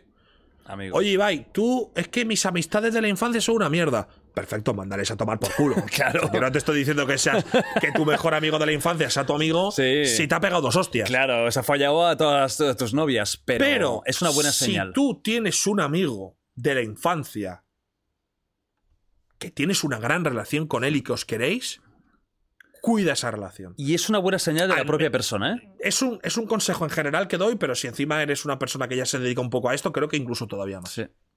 No, no, y yo creo que dice mucho de la persona que, incluso habiéndolo conseguido, sigue teniendo su círculo de amistades de siempre. Dice, dice bastante de él también, porque al final eh, la gente la vas perdiendo por el camino. Pero si tú mantienes a tu gente, algo bueno tienes que hacer. Y no solo será por el interés, porque ya eran amigos tuyos antes de.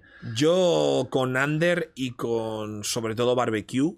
eh, es que yo quiero estar con ellos toda mi vida. Claro.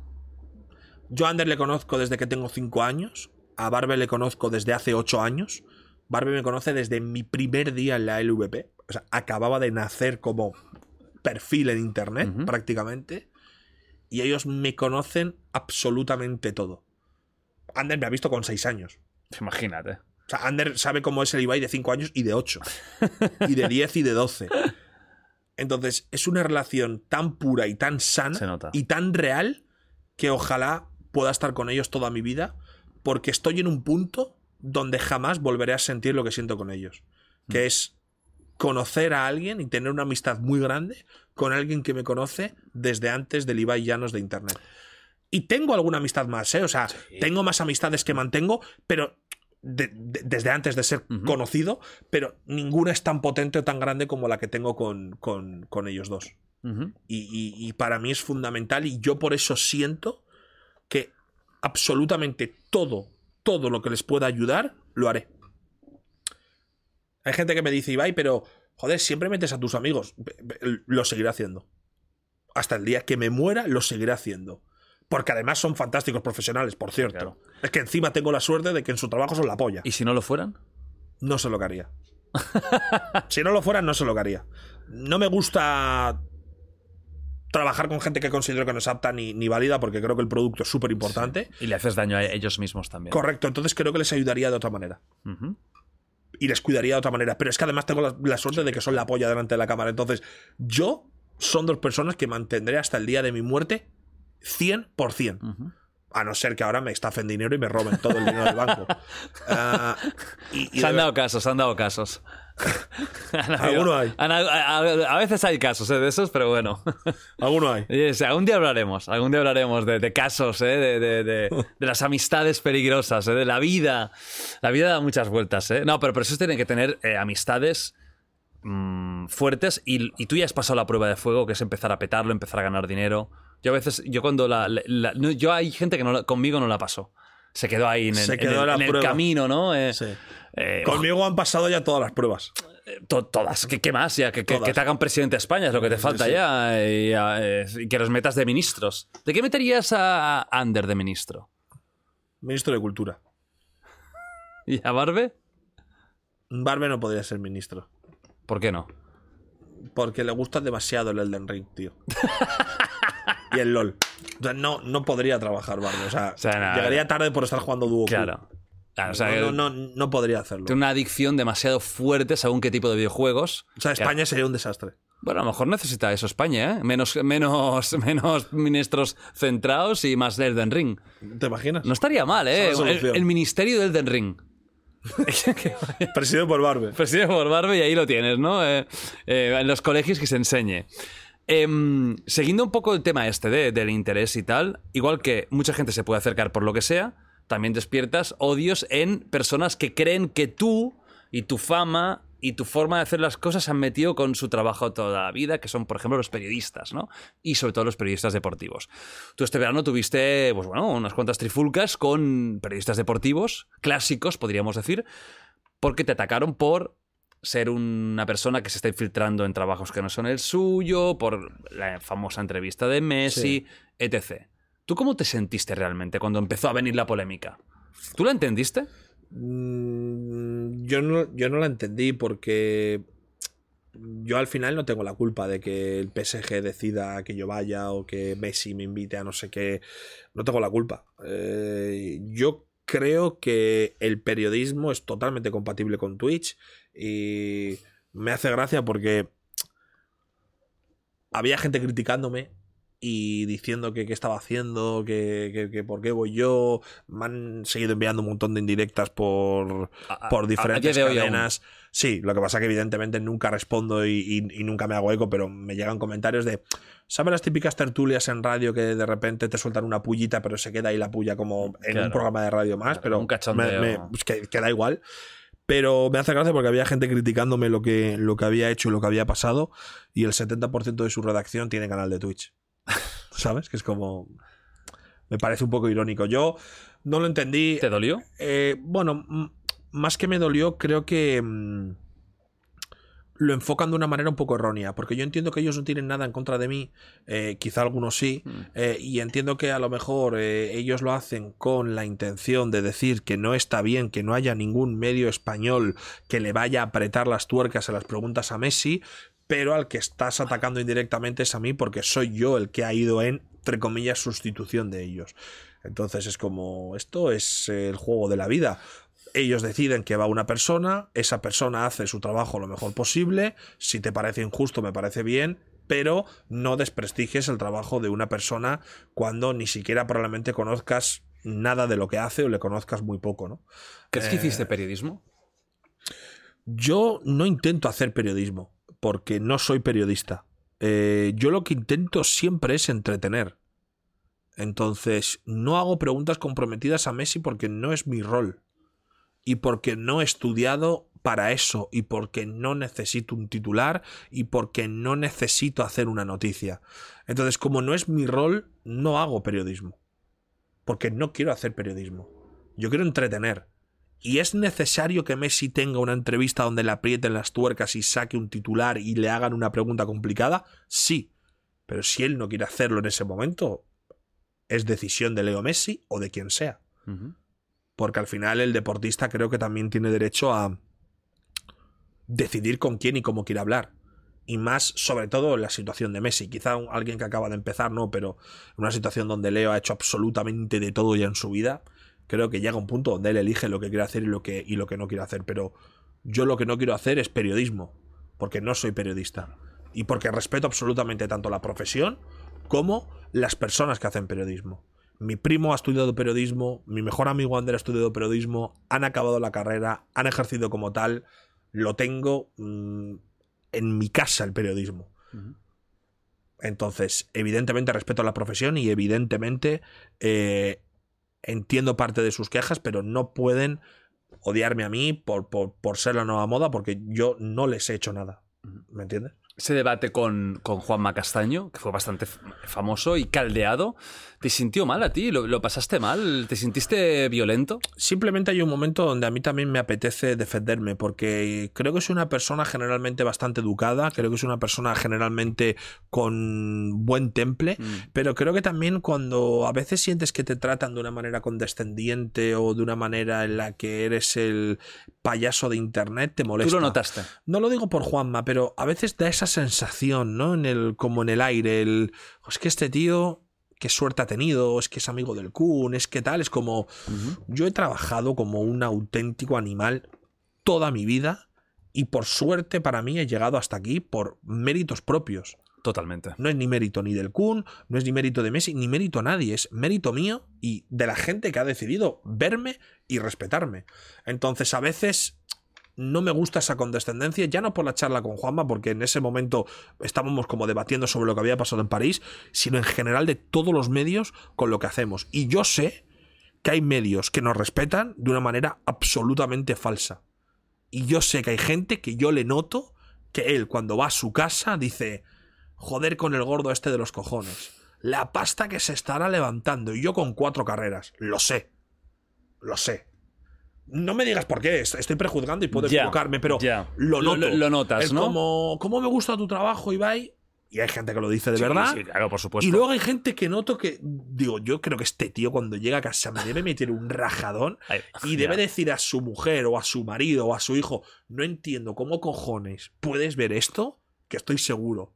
Pero Hay mucha gente del periodismo clásico que nos adora. A los que nos dedicamos Muchísimo. a esto. Y a que- Maldi- Maldini, es más, y que hacen Daniel, esto. Siro, eh, Iker Jiménez, todos estos que son, mm, vamos a decir, mm, vamos, all schoolers, Y que total Pedrerol, y otro que, ha entendido cómo funciona todo. pero hay otra mucha gente que no.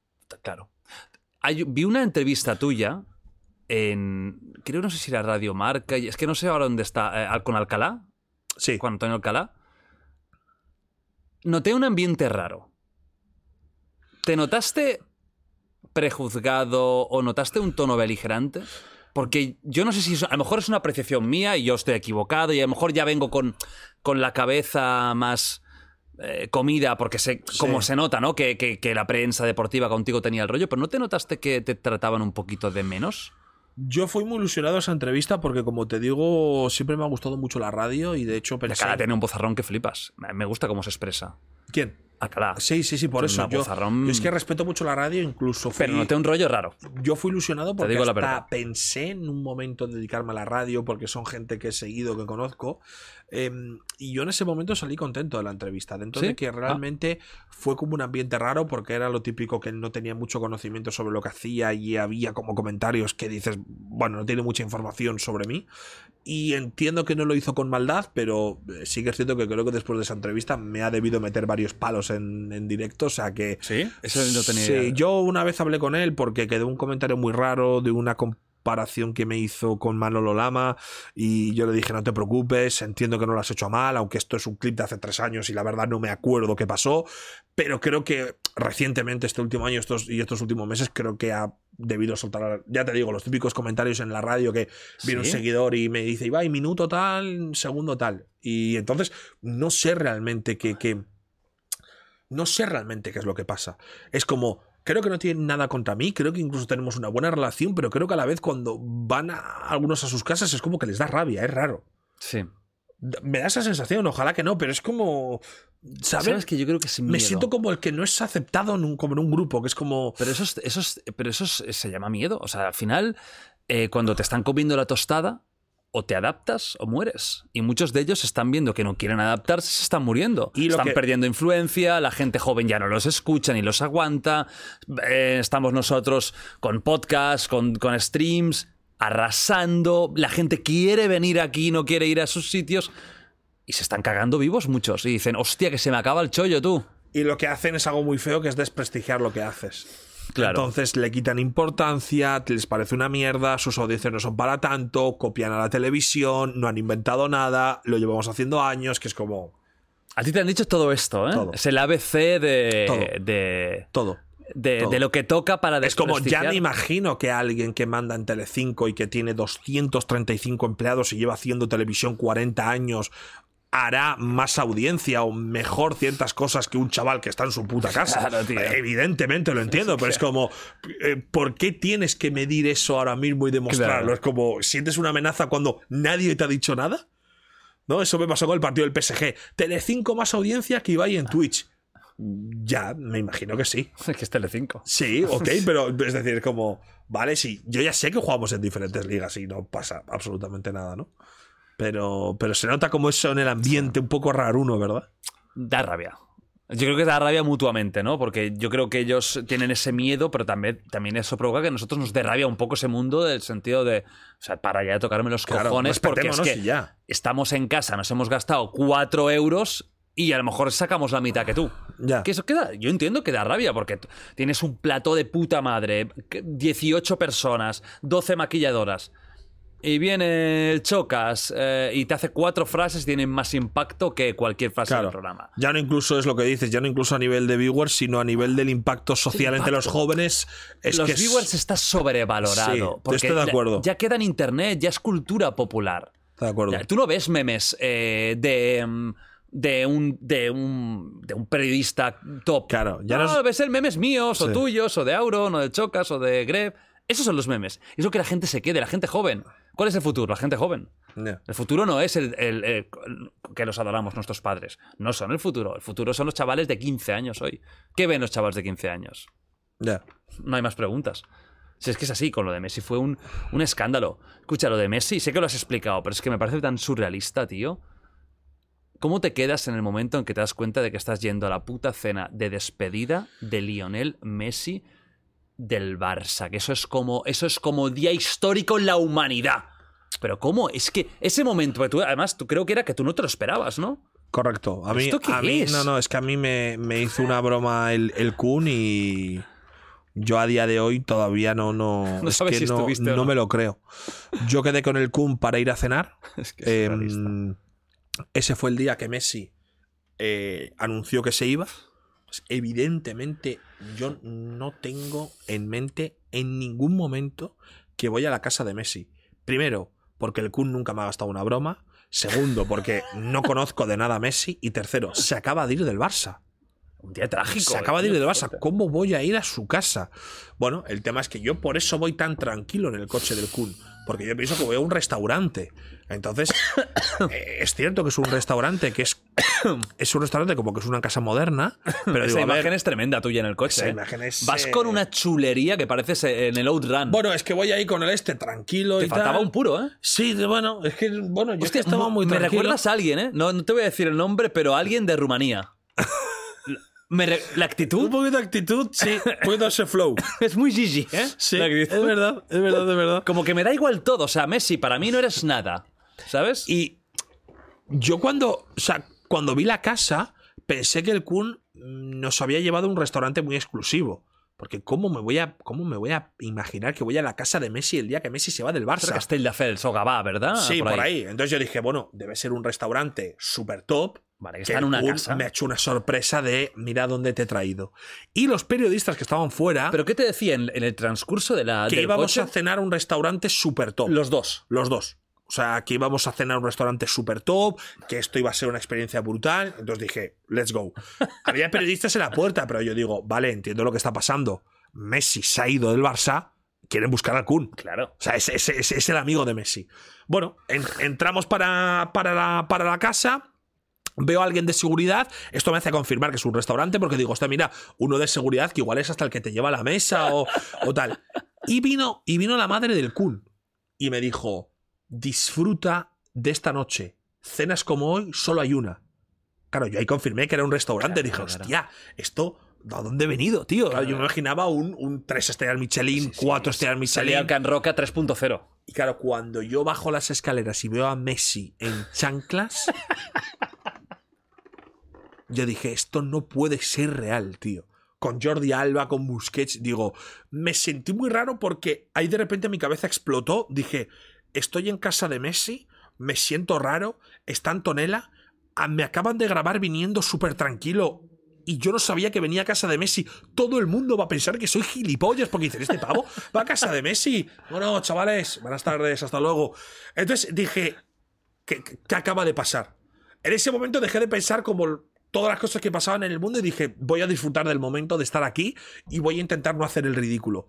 Pero claro, hubo un momento que yo miré el móvil en el baño y dije, ahora entiendo todo. Los paparazzis de fuera estaban en casa de Messi y yo he venido a cenar trending topic, miles de tweets, noticias, yo con la imagen así. y yo ahí pensando, gente del Barça que hace uno del Madrid ahí, y yo diciendo, ¿qué cojones acaba de... pe-?" Pero todo, to- toda la O prensa... sea, tu vida en ese momento era un codo por la ventanilla. Un codo para la ventana. Mi sea, hermano hablándome, mi padre, y hay que hacerse en casa de Messi. Y yo diciendo. Que no sabían nada, Yo claro, no me voy a poner a explicar en el baño de Messi. eh, o ¿Cómo sea, es el baño de Messi? el baño de Messi es una casa moderna, es, es una casa. Es una casa gigante, O sea, espectacular. podríamos vivir en la casa, en el, lavaño- el lavabo de Messi y ser felices. Perfectamente. Fantástico. Incluso hacer el podcast allí. Se podría hacer The Wild Project eh, en, en el lavabo de Messi. Perfectamente. Vale. Pues oye, eh, Leo, cuando quieras, eh, lo montamos Igual rápido. ¿eh? Igual lo ve. Leo, ven un día online. o- te- te- vamos, te, invito a cuatro asados, por favor. Leo, te voy a tratar mm, casi tan bien como Ibai. Sería tremenda esa, ¿eh? Te voy a dar Sí. un beso en la frente. Y mi padre llorará de la ilusión. Bueno, si, si, si viniera Messi, aunque fuera online, mi padre te lo juro que si no se muere, eh, que tampoco es la idea, pero le viene algo, ¿eh? Mi padre, que hombre, mi padre Leo es su hijo. Sí, ¿no? O sea, me- cambiaría por Messi. Es que aparte de los que sois del Barça y catalanes, tío, Messi es. eh, Mi padre mañana dice, mira Jordi, papá Giorgio, eh, hacemos el cambio y yo me voy a, a la mierda. Y me cambia mi padre ahora cambia, mismo. Y, ya está. Y se Y- pone Messi a hacer el podcast. y Messi se convierte en el hijo de papá Giorgio. Y yo me he venido a tomar por culo. O sea, Messi, Leo, por favor, un beso para ti, aunque sea que no, que eres el más grande. Em, entonces, estás, ahí, en ese baño espectacular. Claro, yo lo que no puedo hacer en ese momento, o sea, estuve además muy poco tiempo, volví a la cena, volví con el móvil porque dije, yo no me voy a poner a explicar ahora qué es lo que ha pasado. Porque yo en ese momento había tanta repercusión que tenía miedo de que la gente pensase que soy tan creído y tan chulo de ir a cenar a casa de Messi y que me la sude con, con el codo así en el coche del Kun. Entonces dije, ok, Trata de disfrutar de la cena, no pienses en lo que estará pasando porque esto se ha ido a tomar por ¿Quién culo. estaba en la cena?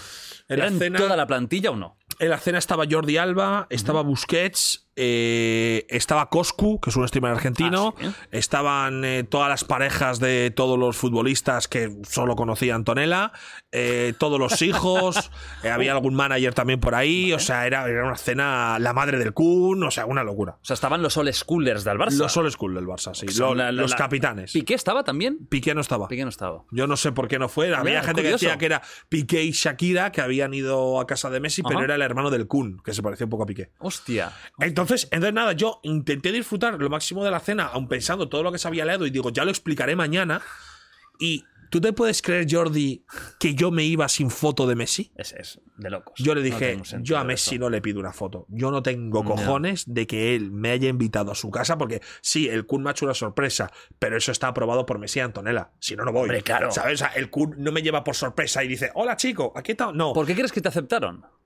No lo Porque sé. es en la puta. Es que. Es que yo sé que Messi. El día de la despedida. Yo sé que Messi algo me seguía a mí en Twitch le gustabas y en ya. TikTok. Y a Coscu igual. Entonces, como Coscu y yo estábamos juntos en España, Vale. Messi dijo, ¿por qué no? Pero me parece una locura. Es- la despedida, ¿eh? Es surrealista. Me parece una locura, porque Messi puede haber dicho, cuando vuelva a España otra vez, ya comeré con ellos, si es que quiere conocernos. Claro. Que luego es lo típico que nunca pasa, ¿no? Pero no sé por qué lo hizo. Entonces, yo, Jordi, me iba sin foto, tío. Pero tú, tú durante la cena, antes de la foto, ¿tú hablabas con alguien? Yo hablábamos, sí, no, no, Messi nos preguntaba por Twitch, Sí. eh, que O sea, estaba interesado en- escuchaba la FMS, que es una competición de freestyle, el Kun hablaba mucho de Crew, que O es sea, un la club de FMS, o sea, el tío Chuti y todos sí, estos sí, lo- los, sí, sí, domina. sí, sobre todo de argentinos. El Kun habla mucho de Crew y de Valorant, que era donde él en ese momento estaba con el equipo de esports. Hablábamos de fútbol también, un poco, tampoco mucho, ¿eh? Pero... ¿Te picaron del tema del Madrid? Sí, Jordi Alba. Jordi Alba, lo primero que me dijo al verme fue: Este del Madrid fuera. No sé qué. Eh, porque Hostia. saben que soy del Madrid, o sea, Claro, imagínate claro. sin decir nada. Es, es increíble eso. O sea, te conocían ya de Sí. entrada, tío. Hablábamos de fútbol, pero de cosas muy de que el Kun acaba de llegar al Barça y, y que llegaba la- el primero y no encontraba la luz, gilipolleces. Vale. Pero yo, tío, cuando estaba con Messi ya yéndonos, que había toque de queda encima, o sea, eran una menos Hostia. 20. O sea, estuvimos tres horas, ¿no? O dos horas y media. Yo dije, no tengo pelotas a pedir una foto a Messi. Me voy. O sea, no puedo. No le hubieras pedido foto tú No lo hubiese pedido. No, no, es que no me salía. Digo, No. no me sale decirle Messi una foto y que Messi diga, amigo, ¿quiere una foto? A, a mí y a Coscu, a los dos. Surrealista. Dije, este tío sabe la ilusión que nos hace Claro. y dice, oye, que no pasa nada.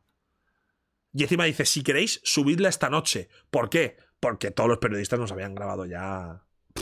¿Sabes? O sea, ya estaba todo filtrado. O sea, no era un secreto No. que yo estaba cenando con Messi. No. Entonces dijo, "Sú- súbanla, súbanla. Me importa un, me importa un carajo.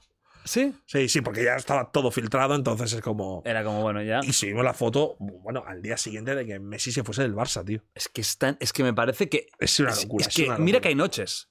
Pero que esa noche, Eso es una locura. la más histórica de los últimos 20 años en el Barça, tú estés ahí. Es que no. no Bueno, piensa que acabaron la cena llorando. Yo estaba ahí.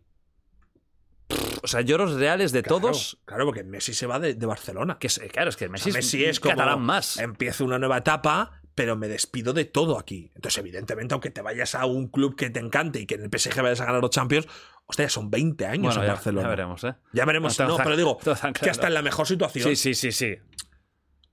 O sea, son 20 años de tu vida. ¿Eso fue antes o después de la rueda de prensa? Eso fue la noche antes de la rueda de prensa. Fue cena, rueda de prensa y ya eh, se cerró con el PSG y se fue. O sea, fue la noche antes de esa pedazo rueda de prensa tan trágica. Sí, que él, él hizo la cena de despedida con el equipo. Luego se despide oficialmente de club, afición que se pone a llorar. Y fueron los dos días de estos trágicos de Messi que estaba jodido, llorando y. ¿Y Kun te devolvió a casa?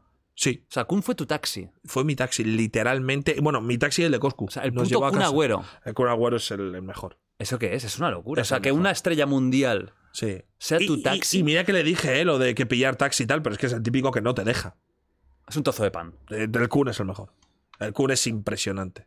Hostia, qué fuerte. También tiene que venir un día, Kun, cuando quiera. Estás más que invitado aquí, ¿eh? Qué bestia. Está en Barcelona ahora, además, que, que se fue por ahí y ahora creo que ha vuelto. Para vivir ya en Barna. Bueno, ha vuelto. No sé si vivir, pero creo que está por aquí. O sea que. Bueno, ojo. Kun.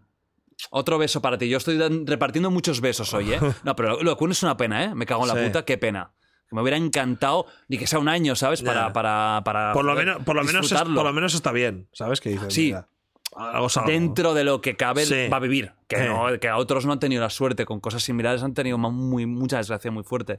Pero hostia, qué pena, tío. Sí. Todos estábamos también con ganas de, de ver a ver qué, Sí. a ver qué podía haber hecho. Porque también vienes y luego se te va Messi, que eso fue ya el combo, fue el combo perfecto. el combo perfecto. Como perfecto. Es que esa noche me parece tan surrealista y me parece tan. Yo cuando, cuando me di cuenta fue como todo el mundo. Claro, Bill, bueno, es sobrado. Digo, ¿qué hace? Pero que. Me acuerdo yo- enviarlo a mis colegas, pero ¿sabéis enterado que Ibai está en la, en la cena de despedida de Messi? No, que sí, poned, ponete en Twitter. Y te veías a ti así de, "Oh, bueno, vaya bien. Y yo flipando, digo, no, es que esto ya es como, ya no es fama, es otro rollo. Eso fue fuerte, tío. Sí, sí. Esto te lo vas a recordar toda tu vida, ¿eh? Pero sí, vamos. Pues, pues, toda mi vida y si vivo otras ocho, las ocho. ¿Es uno de tus recuerdos relacionados con el mundo fama, vamos a decir, más fuertes? El más fuerte. El más fuerte. El más fuerte con una diferencia abismal. o sea, mira que he conocido a artistas, he estado con Rosalía, con otros futbolistas, con, con Piqué tengo una relación de la hostia, pero es que de ese día, tío, que encima que fuera sorpresa.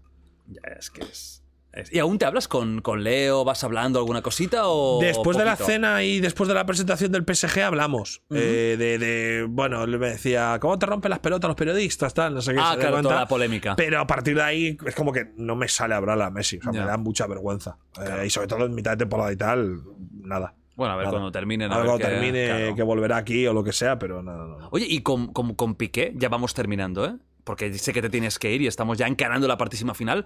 ¿Con Piqué cómo te ha salido? O sea, es que es fuerte lo vuestro. O sea, que estáis en una puta empresa 50-50. Es una locura, ¿no? Pero con Piqué, que Piqué además no venía, ¿no? Del background de ser un aficionado a los No, no, no. ¿Cómo ha sido primero la amistad esa tan fuerte que habéis tenido? ¿O el buen rollo ese de dónde sale? Creo que somos un buen dúo. O sea, es- tenemos eh, una buena conexión. Ah, creo que en las cosas que Piqué falla, yo soy bueno. Y en las que yo fallo, Piqué es bueno. Entonces nos A ver, complementamos te voy a, bien. te voy a hacer mojar, ¿eh? ¿en qué falla? Bueno, Piqué Ojo, es ¿eh? un poco más cuñado en algunas cosas. es un poco más cuñado. Entonces yo soy un poco una parte más... Más moderna. Más moderna. Él, él es una- un hombre muchísimo más de negocios que, que yo y se mueve mucho mejor en ese sentido. Entonces yo luego tengo la plataforma donde hago las cosas y conozco mucho a mi gente y él también lo va conociendo, pero no tanto. Y nos complementamos muy bien y, y- y todo empezó porque él vino al, al charlando que dije, tío, me molaría que el primero fuera Piqué. Él me seguía en Twitter, le hablé, mm, aceptó en tres minutos. Bueno. Y después de hacer el charlando, que además hicimos como dos horas y pico con un jugador del Barça, imagínate, él me dijo, tío Ibai, me gustaría conocerte, mm, comamos un día juntos solo para ver qué pensamos de la vida.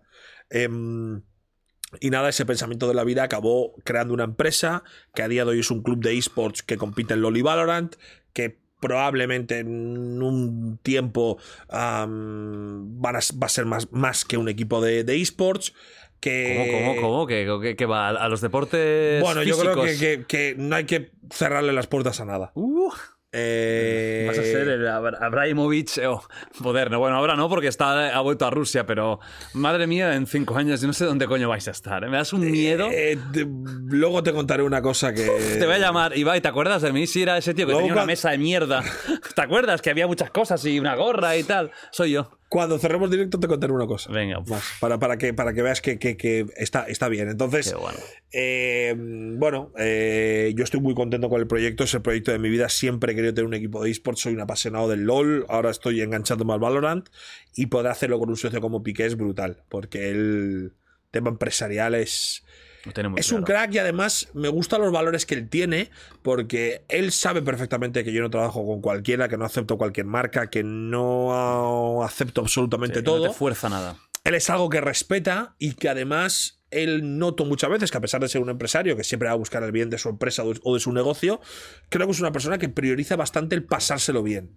Y eso no es fácil, ¿eh? porque hay gente a la que le cuesta pasárselo bien y él creo que es arriesgado a veces de más solo por eh, pasárselo bien. Y eso me gusta se mucho y me representa. Se le nota. Se le nota. Es un show. Es un show. O sea, Piqué es un puto show. Es un- A mí siempre me ha, me ha caído muy bien porque tiene unos par de cojones para meterse con todo el mundo. Es un trolero total. O sea, hubiera sido, si no fuera futbolista, sería el típico troll de cualquier foro, ¿eh? Sí. Dando por culo y, y liándola. Pero tal cual, ¿eh? Porque Ha hecho alguna buena, ¿eh? Ha hecho alguna que otra. Ha hecho- Ahora está muy tranquilillo, pero. Y ahora está jugando muy bien, además. Sí, por hostia, ve, golazo, ¿eh? Muy bien. Oh, el Barça, ¿cómo está el Está Barça? bien, Vamos, ¿eh? chavineta. Subidísimos a la chavineta. Yo ya estoy en la chavineta que voy loco, por favor. Que, re- que renueven a Dembélé, que lo veo imposible, pero que renueven a Dembélé. Me gusta mucho este Barça, ¿eh? Poca broma. Pedri es una cosa de otro mundo, ¿eh? Este Barça tiene buena pinta, ¿eh? Hombre. Pedri, Gavi, Nico. Eh, Adama muy bien. No Sí. me imaginaba tan bueno Adama, ¿eh? me, me ha sorprendido. Aubameyang, que yo también pensaba que, bueno, a ver, joder, ha empezado de puta madre. Eh, Ter Stegen, que yo soy mega ultra hiper fan de Ter Stegen. Araujo, el central del futuro. Piqué, que está muy Está bien muy bien ahora. Piqué ahora, sí. Está muy bien ahora. Yo no he visto muchos partidos suyos, pero estoy leyendo muy buenas críticas Sí, ahora. Dest, que había. parecía que no pillaba, lo está pillando. Eh, ojo, ¿eh? Dani Alves con 700 años, jugando bien, de Jog. Bueno, tiene un equipo. Es que cuando entras en buena dinámica te sale Sí, todo. Es o que es eso, ¿eh? O sea, es que son tres partidos seguidos marcando cuatro goles. Y no, y lo vuestro es curioso, porque son como dos mundos diferentes, el mundo de los eSports y del deporte real. Pero bueno, yo creo que Piqué siempre ha tenido muy claro que se tiene que, que, que- que tiene que meterse en todos lados. Por eso hizo lo de tenis, que ves tú un futbolista metiéndose en una, en una competición de tenis. Y lo hizo bien. Lo hizo bien. sí, Al sí. final es jugársela. Incluso creo que hizo algo con videojuegos, Kerat o algo así se llamaba. En su la- día, la hace- años. Ha ido Sí. probando. Sí. Cuando tienes tanto dinero y, y- y lo generas tanto, Sí. mm, pruébalo. ¿Sabes qué molaría mucho un día? Que no va a pasar, pero bueno, molaría mucho una tertulia Piqué tú y yo, ¿eh? Sí. Una tertulia con Piqué des- desenfrenado, ¿eh? Tienes que decírselo. Y que ¿eh? para hacer tertulia y podcast es top. Bueno, Lo único estoy que se- harto de enviar besos. Otro beso. Jerry, tío, hijo puta, te vi... No, no, es que ese- esa semana yo rabié contigo y con DJ Mario, dos putos merengues, y me tienes a mí, culé. Nací, que nací, vamos, que mi padre me, me- me- me- me cogió co- con, con una bandera del Barça casi y no me ha hecho ni puto caso. Imagínate. Dos merengues seguidos y no, y no viene aquí... Hizo con DJ Mario Piqué. Claro. ¿Sí? Y creo que dos días o tres o cinco después de. No de- sabía que hizo con es el DJ combo Mario. perfecto. O sea, ya solo falta. A ver, ¿qué, qué otro merengue? Roncero. Con Roncero. Y que, y que Alfredo Duro, un, un 2 por 1 Y no sé, y que directamente ya se lo haga encima en el centro del Bernabéu. Pe- Pero Piqué aquí vendrá seguro. Hombre, Todo ojalá que sí, me encantaría, tío. O sea, eh, mm, vamos, eh, Piqué, que era- además que me gusta su personalidad, coño. Porque muchos futbolistas tienes que rascarles un poquito. Pues que el puto es un, es un- Este, es- es un este no, show. este no hace falta rascarle nada. No. Este no hace falta. Era a ti te motiva. Sí, sí, sí, Te sí, saca todo. Y bueno, con eso terminamos justo, ¿eh? Just in time, ¿eh, Nacho. ¿Has visto cómo dominado? Por cierto, Nacho, ¿qué tal? ¿Cómo estás? Ahora, ahora me saluda. ¡Hostia, Nacho, qué fallo! No Después te he de cuatro nada. horas, ¿eh? No, no, pero he saludado al principio, ¿eh? Es verdad, has dicho buen día y pero Sí, Nacho, yo estaba tan enfrascado en la conversación que pasa un poco de ti. ¿Estás bien? no pasa nada, sí, sí. ¿Te has pasado bien? Muy bien, muy bien. Sí. Se ha pasado rápido el tiempo, ¿eh? Sí, sí, total. Nacho, ¿podrías destacarme una frase del podcast? Demasiado. Yo no me acuerdo de ninguna. No podría ni yo. yo tengo. Yo, Gigi Becali. Ah, bueno. Me parece la estrella. a ser nuevo meme del canal. Hombre, es eso espero. O sea, es un tío que yo creo que se merece todo lo mejor. Un invitado también magnífico. Mira, un eh, Piqué, eh, Ibai, Gigi. Eso me parece de otro mundo. ¿eh? Buen- Y, y Leo Messi, Y Leo, pero en- con chanclas. Llegaríamos a cualquier cosa del mundo. Buah, te imagínate, pero una- de verdad, una conversación así, sin cámaras, da igual. Tremendo. Esa mesa y tema libre. Venga. Es inolvidable. Es que a lo mejor solucionamos el mundo. O sea, a lo mejor salimos de ahí diciendo, mira chicos, tenemos las cinco claves para que el mundo sea perfecto. Pues es muy probable que pueda pasar, ¿eh? Igual no cinco claves, pero igual tenemos tres. Ibai, hazlo. Hazlo, ¿No? correcto. Hazlo. Hazlo. Mucha gente te dice, Ibai, hazlo, pero muy pocos, por favor. Ibai, hazlo, por favor. Es que, ¿qué, costaría, eh? Un poquito con Un cariño. poquito de educación. Un poquito de educación. Ibai Llanos, ha sido un auténtico placer. Falta una cosa solo, antes de, de despedirte, y es que aquí, eh, en este Justin Bieber de la suerte, ha firmado todo el mundo que ha venido. O sea, esto vale millones y millones. Y, bueno, firmado. Firmado, dibujar, una dedicatoria, lo que sea. Por lo tanto, te pido, por favor, ¿eh? claro. que hagas lo que quieras aquí. Puedes hacer, vamos, libertad absoluta. Venga. Vale, ya, ya eres de los míos. ¿Lo puedo poner por aquí? Donde quieras. A ver, un segundo. A ver.